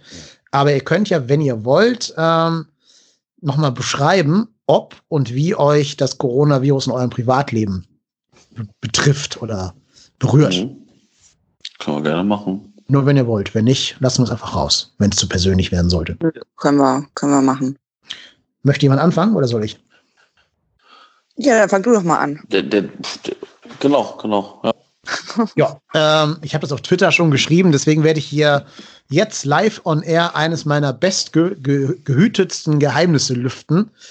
Äh, bitte habt Nachsehen mit mir, liebe Hörerinnen und Hörer, dass ich das nicht vorher mit euch teilen wollte, dieses schlimme Geheimnis. Ich bin nämlich Lehrer. Ja. Uh. Ja, ja, ich habe ich hab mich ja nie getraut, das on air zu sagen, weil ich genau weiß, siehe Achim Bayerlorzer, dass immer, wenn du da irgendwas sagst, alle immer sagen, oh, der Herr Studienrat, oh, oh, Herr Lehrer, ja, ja, ja. Vormittags recht und nachmittags frei, ja. Ähm, da ich einfach keinen Bock drauf. Deswegen habe ich das immer als Geheimnis äh, gewahrt, sozusagen. Aber jetzt ist die Katze aus dem Sack. Ab jetzt dürft ihr sämtliche Wilhelm Busch und sonst was Witze machen. Wer einen macht, der noch nicht äh, mir bekannt ist, kriegt von mir einen Kinderdöner ausgegeben, wenn alle Läden wieder aufhaben. Naja, aber deswegen bin ich natürlich sehr stark in meinem, meiner Berufswelt von dem Virus beeinträchtigt. Äh, Wer es nicht auf dem Schirm hat, Hamburg hatte bis gerade eben Märzferien. Also heute ist der erste reguläre Schultag, wäre heute gewesen. Bis nicht. dahin waren Schulferien. Ja, Märzferien, ne? Die haben irgendwann die gut situierten Hamburger mal durchgesetzt, damit sie noch mal letztes Mal Skifahren können. Mhm. Das sind die sogenannten Skifahrferien. Deswegen könnt ihr euch ja vorstellen, was haben die Kinder und ihre Eltern alle gemacht? Die waren in. Ischgl? Ja, genau. In Österreich ja. oder in Ischgl zum Skifahren. Ähm, mit anderen Worten, wenn heute die Schule stattgefunden hätte, wäre das ein Corona-Fest geworden. Das kann man gar nicht anders sagen. Da laufen irgendwelche Kinder rum, die sind, also ich bin ins Gymnasium, ne, das heißt, die sind fünfte bis zwölfte Klasse. Bei den Großen kann man vielleicht erwarten, dass die wissen, wie man sich die Hände wäscht und wo man hinniesen und husten muss und so vielleicht. Die kleinen Fünftklässler waschen sich natürlich nicht 20 Mal am Tag die Hände, ist ja vollkommen klar. Das heißt, die hätten sämtliche Viren da in der Schule mit eingeschleppt, hätten da alles angepatscht. Ähm, hat jetzt auch rausgefunden, dass dieser Virus auf Oberflächen bis zu 50 Minuten wohl leben kann. Also hat man zumindest gehört. Das heißt, alle Türklinken, die die anfassen und so, wären alle wahrscheinlich infiziert worden. Die Kinder an sich hätten wahrscheinlich gar nicht wieder davon gemerkt, weil man ja wohl hört, dass Kinder weitestgehend wenig von dieser Infektion mitkriegen, wenn sie dem kommen sollten, also keine Symptome zeigen. Aber wir erwachsenen Lehrer und die älteren Schüler hätten natürlich schon ähm, in, diesem, in dieser Umgebung leben müssen, wo die ganzen Viren da florieren. Dazu ist es nicht gekommen, weil der Senat zum Glück die Schulen ausgesetzt hat und alle Kitas ausgesetzt hat. Ähm, das ist gut und das ist auch, auch, genau wie beim Fußball, die einzig richtige Entscheidung. Auch wenn natürlich sichergestellt sein muss, dass für Leute, die arbeiten gehen müssen, weil sie irgendwelchen wichtigen Berufsgruppen angehören und fürs öffentliche Leben wichtig sind, äh, die Kinder betreut haben. Deswegen gibt es eine Notbetreuung an Hamburger Schulen. Da müssen sich ein paar Lehrer, die werden so rotierend eingesetzt, äh, die müssen sich dazu bereit erklären, oder die, also die haben keine Wahl, die müssen kommen und müssen die Kinder betreuen, die da auflaufen. Ganz erfreulich war, wir haben 850 Schüler und von diesen 850 Schülern ist heute Morgen keiner gekommen, kein einziger. Also erfreulich hoffentlich, das heißt, dass die alle betreut sind, dass die ja. alle irgendeinen Nachbarn haben, der auf sie aufpasst oder Mutti und Vati irgendwie miteinander die Schichten so ko koordinieren konnten, dass die Kinder betreut sind. Weniger schön wäre es natürlich, wenn Oma und Opa die Kinder betreuen müssen, weil das natürlich die volle Risikogruppe Corona ist. Ähm, deswegen hoffe ich, dass das nicht die Lösung ist, aber das weiß ich natürlich nicht. Was wir gemerkt haben an der Stelle, das deutsche Schulsystem ist halt überhaupt nicht digitalisiert, in keinster Weise. Das heißt, wir Lehrer haben alle den Auftrag bekommen, wenn wir nicht in dieser Notbetreuung sitzen müssen, mussten wir zu Hause Homeoffice machen und in diesem Homeoffice digitale Strukturen erarbeiten, mittels denen wir mit den Schülern digital kommunizieren können. Und das ist halt, ja, stellt euch ein bisschen so vor wie die ersten Siedler in Amerika. Also na, nach Kolumbus, ne? Jeder kriegt irgendwo so ein kleines Fleckchen Land. Und was du mit diesem Fleckchen Land machst, ist dein Ding. Da gibt es keine Koordination, da gibt es keine, keine Ansage, du musst die oder die Plattform benutzen und alle müssen jetzt äh, zum Beispiel Edoport oder, oder Comsi, das sind so digitale Klassenräume, benutzen, sondern jeder macht, was er will. Und genauso läuft das eben auch ab. Ne? Also komplett unkoordiniert und äh, jeder wurschtelt vor sich hin, keine Synergien und gar nichts. Also ja, die Schuld liegt auf gar keinen Fall beim Schulleiter. Ne? Also das will ich nicht als lokales Problem sehen. Das ist ein deutschlandweites Problem, dass wir gerade im Bildungssektor die Digitalisierung eben komplett verschlafen haben und immer noch mit Kopien und Arbeitsblättern arbeiten und irgendwelche Techniken haben, die auf dem Stand von vor acht Jahren sind, weil dann irgendein so Digitalpakt abgeschlossen worden ist, der acht Jahre läuft und erst dann kannst du wieder einen neuen abschließen, kriegst du neue Gelder und so weiter. Also Schule ist immer so acht bis zehn Jahre hinter den modernen Trends der Gesellschaft hinterher, was Digitalisierung angeht. Ähm, ja, und gerade deshalb ist es halt jetzt gerade so dieses, dieses vor sich hinwursteln und dieses Neuland betreten, dass jetzt alle, es gibt ja auch Kollegen, die wissen gar nicht, was Internet ist. Die sind dann vielleicht seit 40 Jahren im Schuldienst oder 30 Jahren. Die wissen jetzt nicht unbedingt, was WhatsApp ist oder was, was Videochat ist oder sowas. Das sind per Skype im Videochat skypen könnten oder sowas. Ähm, gibt natürlich auch ganz viele Fitte, will ich gar nicht, also ist ein Querschnitt durch die Gesellschaft. Ne? Es ist genauso wie in allen anderen Menschengruppen, dass du halt fitte und weniger technisch fitte oder versierte Menschen da sitzen hast. Aber halt auch die, die nicht versiert sind, nimmt eben keiner an die Hand. Und deswegen Riesenchaos, keiner weiß, was er tun soll. Zu allem Überfluss hat die Behörde sich noch gedacht, in den Märzferien wäre die beste Zeit, dieses äh, Mail-System auf ein neues Betriebssystem umzustellen. Jetzt klappen also auch die E-Mails nicht mehr. Das heißt, der, die einzige digitale Kommunikation, die wir hatten, klappt auch nicht mehr. Ist weg. Ist weg, genau. Sie klappt ja. jetzt so mal, klappt sie mal nicht. So ein bisschen wie, wie äh, Internet 1995. So mal ist es da und mal nicht. Oder so Fernsehen mit Zimmerantenne oder so. Wenn du Glück hast, kriegst du mal ein bisschen ARD, aber ansonsten auch nichts. Oder das geh heißt, mal aus dem Internet, ich will telefonieren. Ja, ja, genau. genau so ist, AOL. Ja. Ja, ja, ja, genau. Ich warte immer auf diesen Einwähl-Sound, wenn ich meine Dienste abrufe. Genau, dieses Modem-Geräusch. Ähm, ja, also eine ganz große Katastrophe. Jetzt digitale Katastrophe, keine, keine menschenrechtliche Katastrophe. Ähm, eine ganz große digitale Katastrophe, wo ich halt hoffe, dass wir da, wenn mal irgendwann alles vorbei ist und die Dinge wieder ein bisschen ruhiger werden, den Schluss draus ziehen, das ganze Bildungssystem, also auch Universitäten, auch Grundschulen und so weiter, ein bisschen mehr zu digitalisieren. Aber ja, das ist so der, der Bereich meines persönlichen Lebens. Ich habe jetzt tatsächlich Sonntag und heute jeden Tag acht Stunden am Schreibtisch gesessen und tatsächlich durchgearbeitet, um irgendwie meine Schüler mit Arbeitsaufträgen versorgen zu können. Ähm, ja, und das ist nicht Sinn der Sache, da Sonntag sitzen zu müssen. Aber naja, die Entscheidung kam ja so spät, Freitagnachmittag. Da mussten wir alle jetzt am Wochenende ran. Aber das, äh, ich will da auch nicht jammern, weil wir wissen ja alle, dass Krankenschwestern, Ärzte, Einzelhandel und so weiter und so fort noch viel, viel größere Opfer bringen, als jetzt ein bisschen am Wochenende zu arbeiten. Insofern soll das hier bitte nicht als Beschwerde äh, verstanden werden, sondern nur als Bestandsaufnahme. Naja, aber auf jeden Fall haben wir alle jetzt halt die Herausforderung, dass in zwei Wochen, nee Quatsch, in zwei Monaten Abitur ist und noch keiner weiß, wie dieses Abitur stattfinden soll. Es soll stattfinden, offizielle Behördenansage. Die Schüler sollen bis dahin auch noch Klausuren schreiben müssen, so Vorabi und sowas. Aber ja, das werden noch große Herausforderungen werden für die deutsche Bildungspolitik. Und das ist so das Ding, was mich gerade in meinem, in meinem äh, Berufsleben besonders tangiert. Privat kann ich noch ein bisschen auserzählen, aber ich habe jetzt gerade schon einen sehr langen Monolog gehalten. Deswegen würde ich euch erstmal die erstmal die Chance geben, dass ihr noch ein bisschen was sagen könnt, wenn ihr denn wollt. Ich kann ja, gerne, also gerne. Mach du ruhig, Tess. Genau, lass die, lass die Gäste um, ähm, zuerst. Ja. Genau. Ähm, also beruflich, wie gesagt, ich bin im textilen Einzelhandel. Ähm, da war es jetzt definitiv sicherlich entspannter. Meinen größten Respekt an der Stelle an alle Supermarktmitarbeiter, äh, DM, Rossmann und so weiter und so fort. Ähm, das war sicherlich entspannter als sonst, aber das Ungewisse war halt immer so ein bisschen, ne? Also man merkte so um sich rum, alles schließt, Schulen geschlossen. Dementsprechend hatten wir dann gestern und heute zig Schüler im Laden, die dann sagten, ah ja, Ferien, shoppen, ja. Was natürlich dann auch nicht Sinn der Sache ist. Ne? Furchtbar, ja. Ähm, ja, man merkt halt einfach, dass, wie gesagt, die wenigsten irgendwie wissen, was jetzt gerade ihr Auftrag ist, nämlich zu Hause bleiben.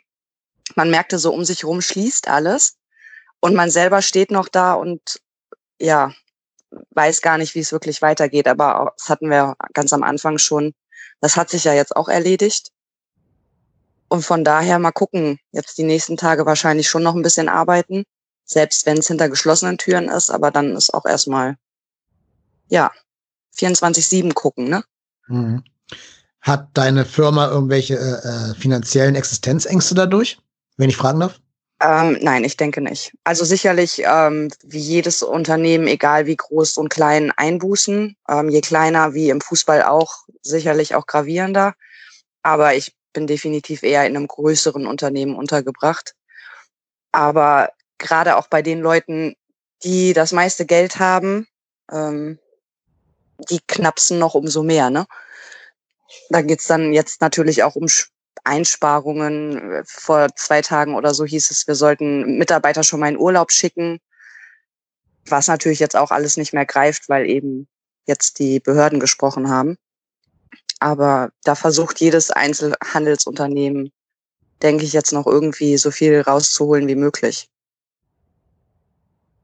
Also gerade Einzelhandel zum Beispiel, Apple war, glaube ich, der erste Deutschland beziehungsweise global, die von sich aus gesagt haben, wir schließen die unter, wir schließen die Filialen, ähm, gefolgt von Nike, glaube ich, habe ich gehört. Ähm, dann heute auch vereinzelt schon Läden in der Stadt oder auch in Einkaufszentren von Kollegen geschlossen. Und ja. Hm. Ja, da bin ich natürlich sehr froh, dass du sagst, dass die Firma das wahrscheinlich kompensieren können wird. Man hofft natürlich immer, dass es da keine Entlassungen geben wird. Aber je länger es sich hinzieht, umso wahrscheinlicher wird es leider, dass Leute entlassen werden. Ich wohne hier in einem Stadtteil in Hamburg, wo ganz viele so so Einzelläden sind, ne, wo Ein-Mann-Betriebe sind, die auch nur den Laden alleine führen. So Second-Hand-Läden, auch Stoffläden und, und ja. Plattenläden und sowas. Ich glaube, die werden sich nicht halten können. Also wenn die mal zwei Wochen außerplanmäßig dicht machen müssen, das werden die nicht, nicht kompensiert kriegen. Und das ist natürlich auch ein großes Problem. Ist auch eine ja, große Herausforderung für die, für die Politik, ne, dass sie da irgendwelche Rettungsfallschirme oder sonst irgendwas ins Leben ruft, dass solche kleinen und mittelständischen Unternehmen äh, irgendwie an der Existenz gehalten werden, ne? weil sonst, ja, es wird das ja einen riesengroßen wirtschaftlichen Impact haben. Also gelesen darüber habe ich definitiv, also da soll es Hilfen geben. Also einmal gibt es ähm, die Möglichkeit für, ich glaube, kleine und mittelständische Unternehmen ähm, Kurzarbeit anzumelden, rückwirkend zum ersten Dritten. Ähm, das wird sicherlich dem einen oder anderen Unternehmen schon helfen. Mhm. Aber so ganz kleine, die werden es natürlich schwer haben. Aber da gibt's, also soweit ich gehört habe, gibt es da tatsächlich Möglichkeiten, Hilfe zu kriegen, finanziell und auch steuerlich und so weiter und so fort. Ob das dann den einen oder anderen rettet, steht in den Sternen, weiß ich nicht. Hm. Aber ich bin schon mal froh, dass es da überhaupt eine Lösung gibt. Also ich hätte gar nicht gedacht, dass die jetzt schon so eine pragmatische Lösung wie mit der Kurzarbeit anbieten. Das freut mich ja doch zu hören. Ich muss eh sagen, ich, ich finde ja, wenn man das so all in all betrachtet, so einen richtig schlechten Job macht unsere Bundesregierung gerade nicht in der, in der Krise. Die machen das nee, vielleicht nicht perfekt, aber ich glaube, man lernt schon aus den Fehlern, die Italien zum Beispiel gemacht ja. hat. Ähm, man wirkt schon handlungsfähig. Ja, ja sehe ich auch so. Ja. Was mich sehr überrascht, gerade bei einer großen Koalition, aber ja, man muss ja nicht immer nur die schlechten zusammen, Dinge. Ne? Ja, ja, richtig. Ja, genau. Also man muss ja nicht immer nur die schlechten Dinge ansprechen, man kann auch mal die positiven, positiven nennen. Naja, das zumal man muss einfach davon ausgehen, das ist jetzt neu für alle. Ja. Natürlich können wir jetzt als Deutschland, können natürlich nach Italien gucken ähm, und da schon mal Sachen sehen, die wir besser machen können. Aber wirklich im Großen und Ganzen, äh, finde ich, läuft's gerade ganz gut. Also ich glaube, da gibt's äh, China zum Beispiel, da wird's schon anders gelaufen sein, ganz am mhm. Anfang, wo noch keiner wusste, okay, was passiert hier gerade. Wir können ja schon ein bisschen abgucken. Genau. Ich finde, man tut's halt auch. Also es gibt ja bestimmt vergangene Regierungen, die dann immer gesagt hätten, nee, wir sind Deutschland, wir wissen, wie wir das besser machen als die da unten ähm, und die die Weisheit quasi neu erfinden wollen. Aber ich glaube, das ist nicht der Ansatz der jetzigen Regierung, die schon tatsächlich versucht, aus Fehlern anderer zu lernen. Also finde ich jetzt so schlecht nicht, auch wenn, wie gesagt, nicht alles perfekt gelaufen ist. Zum Beispiel eben dieses Mittwochspiel hätte eigentlich nicht mehr stattfinden dürfen, aber okay. Äh, Marco, du hast noch nicht. Ja, also ich arbeite für Unternehmen in der Baubranche, sind aktuell davon nicht betroffen. Ähm, Kleinigkeiten, also weiß ich nicht. Wenn die Mitarbeiter Pause auf den Baustellen machen, sollen sie bitte nicht zeitgleich in den Baucontainer gehen und äh, nebeneinander sitzen, sondern sollen sich aufteilen. Ähm, das Übliche. Also ich habe Gott sei Dank die Möglichkeit, vom Homeoffice zu arbeiten. Ähm, aber wir sind, ich sag mal, sehr digital. Das heißt, bei uns äh, finden in der Regel alle Meetings sowieso für die, die nicht am Standort arbeiten ähm, oder nicht im Standort Nähe arbeiten und wohnen, ähm, per, per Microsoft Teams statt, also per Skype äh, statt. Und dementsprechend ändert sich für mich gar nicht so richtig viel. Ähm, ich, für die Baustellen, für die ich mir zuständig bin ähm, und die Kunden, äh, bin ich halt aktuell telefonisch oder per Skype erreichbar. Ansonsten ändert sich für mich jetzt gar nicht viel, nur dass ich gar nicht mehr so viel rausfahre hat auch seine Vor- und Nachteile. Denn ähm, ich habe äh, einen vierjährigen Sohn zu Hause, jetzt nämlich zu Hause, ähm, weil die Kindergärten haben ja geschlossen. Das heißt, äh, uns ist aktuell so die Frage, wer kümmert sich um unseren Sohn. Ähm, meine Frau arbeitet auch, die arbeitet bei einem Radiosender. Und ähm, wir haben aber jetzt die Möglichkeit, dass wenn ich zu Hause bin, kann sie halt arbeiten gehen und ähm, ich bin dann hier für die Bespaßung zuständig, ähm, was sich ähm, schwierig darstellt, wenn man selber gerade irgendwie ein, halbstündiges oder stündiges Meeting ist.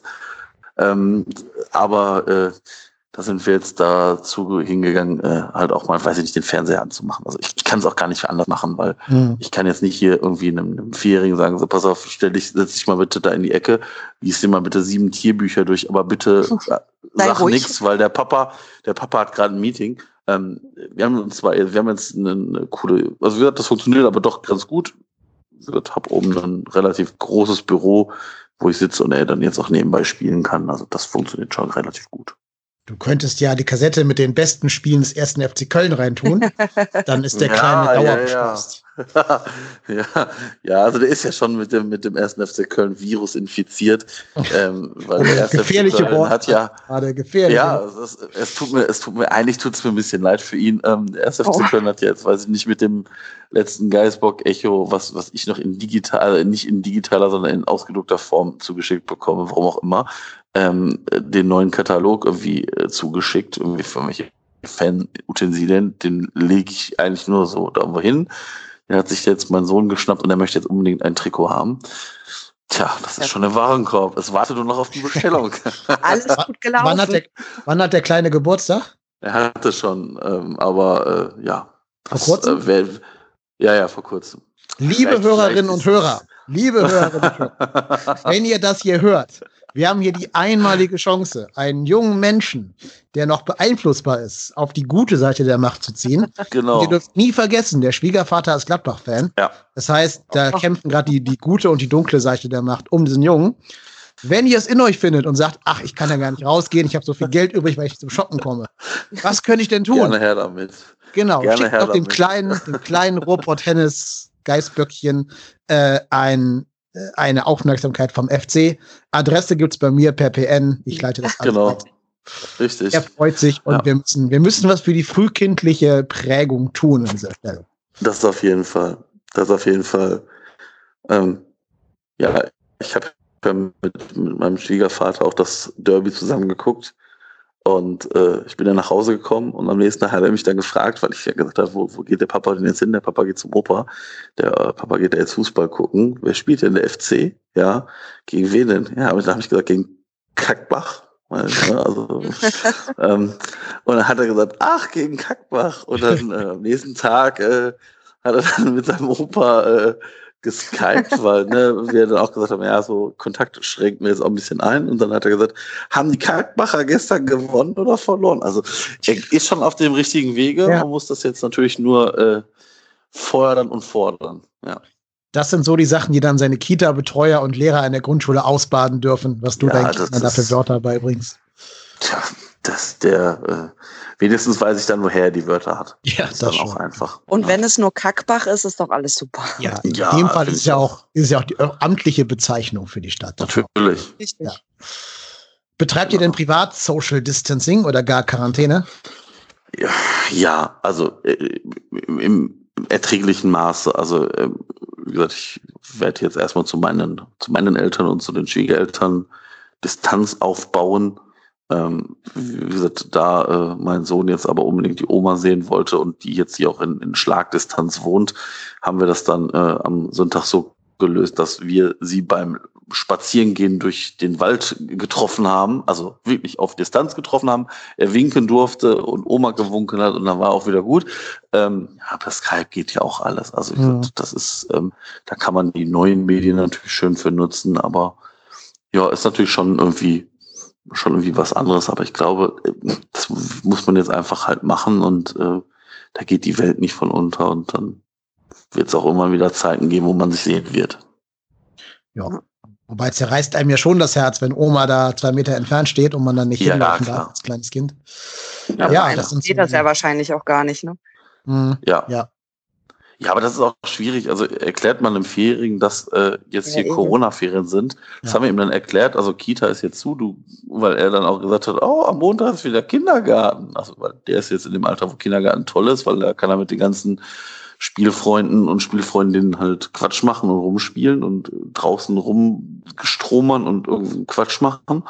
Das war jetzt halt erstmal nicht mehr. Und dann hat er dann gesagt, okay, nachdem er sich dann damit abgefunden hatte, dass er jetzt halt zu Hause bleibt, ähm, hat er dann gesagt, ach, wenn jetzt Ferien sind, dann können wir ja auch in den Zoo fahren oder schwimmen gehen. Oh.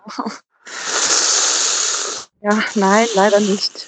Mhm. Ja, leider nein. Und da waren die, die ersten Tränen dann schon ja, da. Also klar. das war dann nicht so easy going, aber äh, ja, es geht. Also wie gesagt, wir haben einen Garten, der kann aktuell bei uns in den Garten raus. Das heißt, er hat ein bisschen Auslauf, weil ansonsten ähm, ist das natürlich auch für äh, Leute, die dann sich den ganzen Tag um Kinder kümmern, Ich, wie gesagt, ich habe ziehe den Hut vor irgendwelchen Lehrern, Erziehern oder Kindergärtnern ähm, oder Kindergärtnerinnen. Ich würde einen Affen schieben.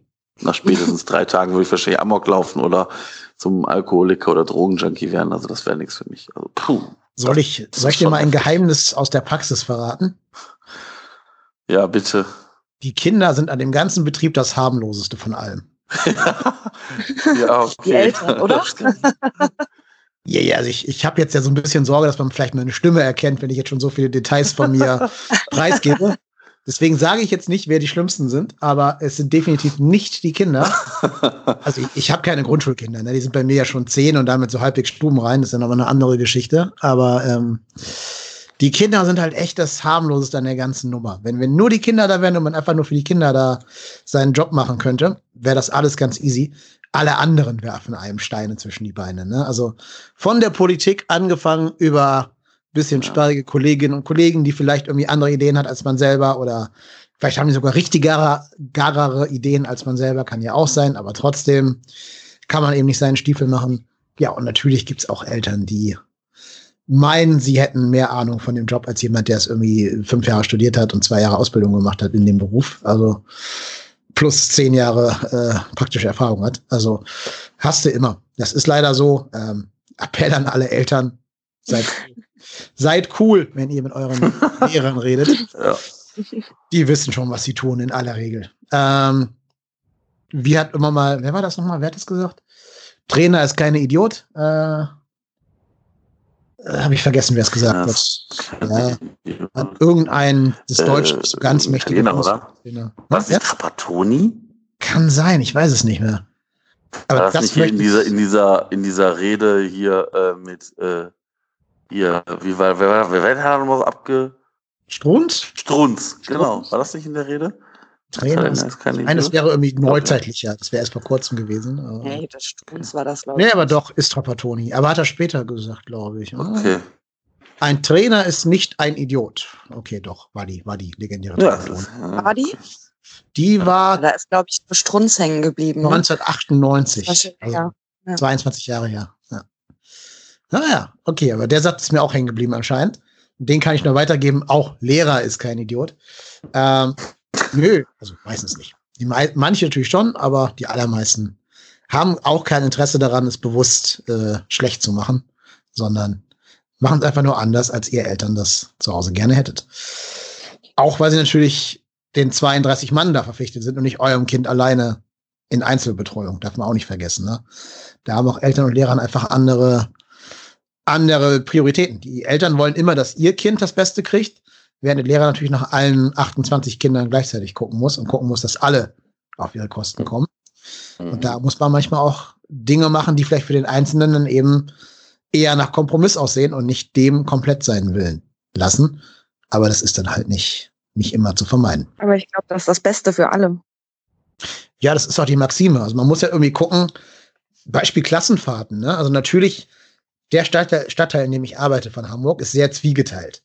Du hast einerseits so die Eltern, die in Einzelfamilienhäusern wohnen, zwei Autos, zweieinhalb Kinder, ein Hund und vom Beruf vielleicht irgendwie Anwalt oder Arzt oder Steuerberater sind oder sowas, also ganz gut verdienen. Und dann hast du eben auf der anderen Seite die Familien, die dann vielleicht drei, vier, fünf Kinder haben, wo Mutter und Vater auch mehr als einen Job haben, vielleicht auch, weil sie nicht ganz so viel Bildungshintergrund mitbringen. Und dann wir halt zum Beispiel ein Klassenfahrtsziel, wo alle Kinder hinwollen, aus beiden Bildungsschichten und das bezahlen können. Ne? Also natürlich möchten die, die eher gut situierten Eltern, dass die Kinder dann zum Skifahren irgendwo nach Ischgl oder, oder was weiß ich, Spindler Mühlen oder so fahren können, während die anderen vielleicht happy sind, wenn sich eher die Kosten so ein bisschen reduzieren, gerade weil die vielleicht drei Kinder parallel auf Klassenfahrt schicken müssen in verschiedenen Jahrgangsstufen oder so und dann vielleicht lieber irgendwie Lüneburger Heide hätten, was ein bisschen billiger ist, aber dafür weniger Entertainment bietet. Und da musst du halt dazwischen irgendwie einen Kompromiss finden. Aber ähm, am Ende, wie es halt bei Kompromissen so ist, hast du immer mehr Leute, die sich unglücklich fühlen, als Leute, die sich glücklich fühlen, weil am Ende kommt halt weder, weder Lüneburger Heide noch Ischgl dabei raus, sondern irgendwie Harz oder so. Also irgendwas in der Mitte. Naja, aber egal. Genug aus äh, den, das ist ein anderer Podcast. Gibt's Lehrer-Podcast? Ich weiß es nicht. Falls ja, Falls ja, ladet mich gerne ein. Ich äh, habe viel Zeit gerade.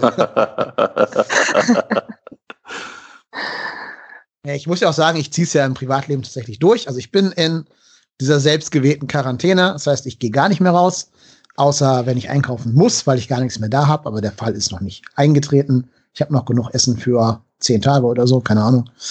Ähm, aber vor allen Dingen aus Selbstschutz. Also ich selber möchte möglichst nicht mit diesem Virus in Kontakt kommen, weil ich selber auch ein sehr geschwächtes Immunsystem habe. Ich nehme halt so äh, Spritzen, die das Immunsystem runterfahren müssen, mhm. weil ich an einer, an einer Autoimmunkrankheit leide. Und diese, die Spritzen helfen mir halt gegen meine originale Krankheit, aber öffnen natürlich sämtlichen mhm. Viren dieser Welt, Haus und Hof, ist ja klar. Deswegen ja. habe ich, auch, hab ich auch jedes Mal einmal, jedes Jahr einmal eine dicke Grippe und so, ist klar. Ist aber kein Problem.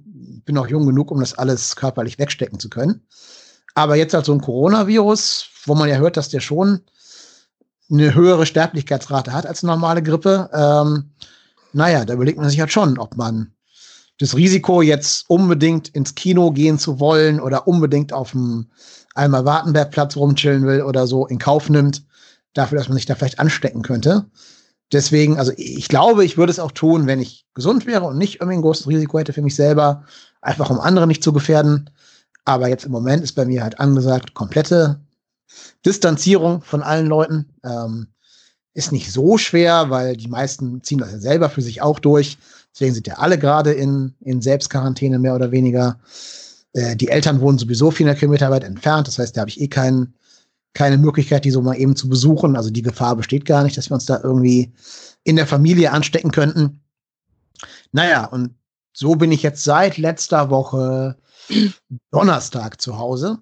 Und ich muss sagen, wird schon, wird schon nervig hier. Also, ja, glaube ich. Ich bin gar nicht so traurig, dass wir jetzt dieses Homeoffice bekommen haben mit den digitalen Strukturen erarbeiten und so. Es ist natürlich nervig, das zu tun und dass man das auch jeder für sich selbst machen muss, ist auch nervig und so. Aber es ist halt schon gut, eine Aufgabe im Leben zu haben und nicht so vor sich hin zu vegetieren. Irgendwann ist halt auch Netflix äh, zu Ende geguckt und so. Gerade weil ja vorher auch schon Ferien waren. Ich meine, da war ich zwar noch verreist, aber die können ja auch mal länger werden, wenn man jetzt keine direkte Aufgabe hat oder so. Ähm, Habe ich zum Glück alles, deswegen ist alles gut. Aber ich gebe zu, jetzt die Vorstellung, noch zwei Wochen oder zwei, ja, anderthalb Wochen äh, in der häuslichen Quarantäne bleiben zu müssen, hat schon auch was was sehr Beklemmendes für mich, wo ich mir denke, so, oh, das wären verdammt lange zwei Wochen. Aber okay, ist halt wie es ist. Ich habe ja auch meinen Arzt gebeten, dass ich eben nicht diese Notbetreuung machen muss bei der Schule aus den genannten Gründen, weil ich halt ja. nicht wusste, dass kein Kind kommen würde. Also konnte ich hier nicht voraussehen.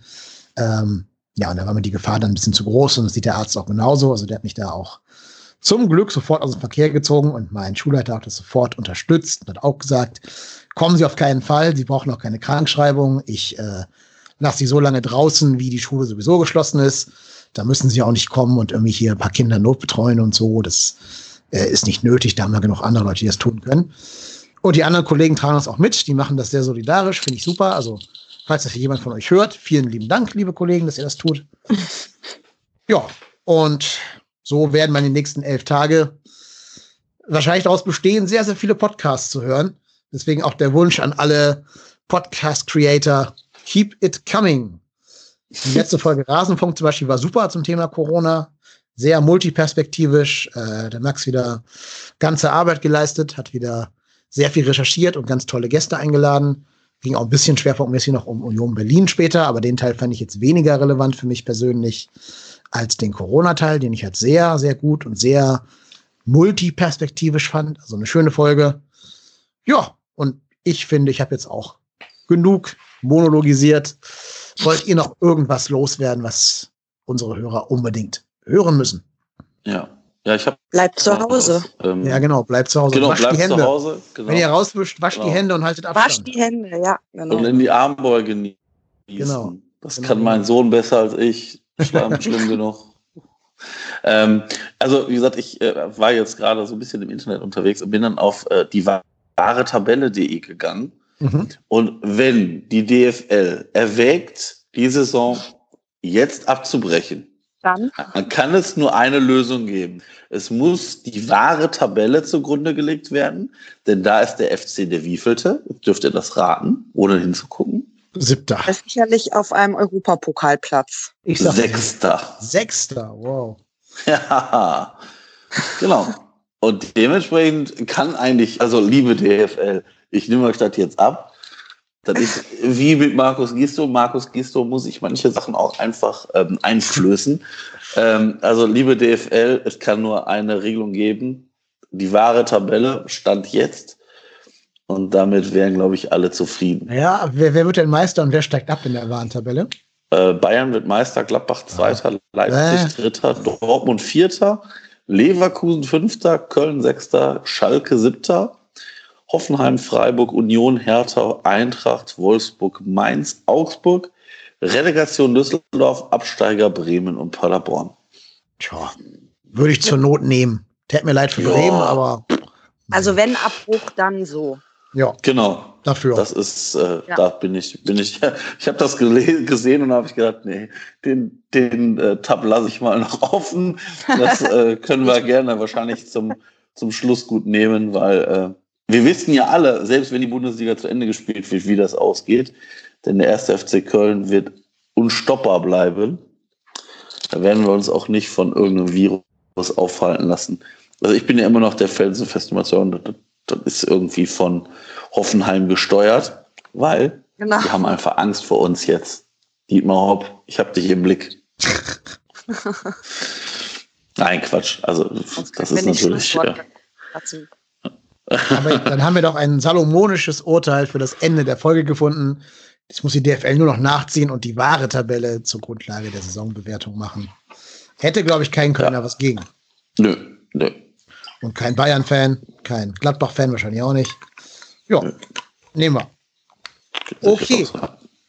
Super. Gut. Dann danke ich euch beiden, dass ihr hier da wart und auch mit mir über andere Themen als den Fußball gesprochen habt. Ich würde sogar sagen, äh, vornehmlich über andere Themen als Fußball. Aber es fällt ja auch schwer in diesen jetzigen Zeiten über rein sportliche Dinge zu reden und den gesellschaftlichen Teil auszulassen. Das geht halt nicht immer. Äh, vielleicht können wir schon mal so einen kleinen Teaser machen, Marco. Auch wenn die Bundesliga nicht spielt und der Ball nicht rollt, trotzdem hier wird es trotzdem geben in den nächsten paar Wochen. Wir mhm. wissen noch nicht genau, wie und in welcher Form, aber wir sind da an, am Pfeilen eines Planes und hoffen, dass das funktioniert. Und es wird auf jeden Fall für alle, die zu Hause in der Quarantäne hocken, ein bisschen Entertainment aus dem Hause trotzdem hier geben. Ja. Ja. Genau. Wir bedanken wir sind da was am Planen dran. Genau, wir sind am Planen dran. Denn Podcaster ist kein Idiot. Ja, genau. genau. genau. ja, wir bedanken uns für Ihre Podcast-Premiere bei der Tessa. Ja, ich danke für die Einladung. Sehr, sehr gerne und immer gerne wieder. Was ihr jetzt bitte alle tut, nachdem ihr euch die Hände gewaschen habt und drin geblieben seid, liebe Hörer, ihr geht auf Twitter und ihr gebt in eure Suchleiste Marie, Marie mit drei i und 5 e und drückt den Folgen-Button, damit Marie äh, am Ende der, der, der Ausstrahlung hier nicht bei 545 Followern bleibt, sondern mindestens 700 schaffen wir. Das sind übrigens mehr, als wir haben. Insofern. Skandalös.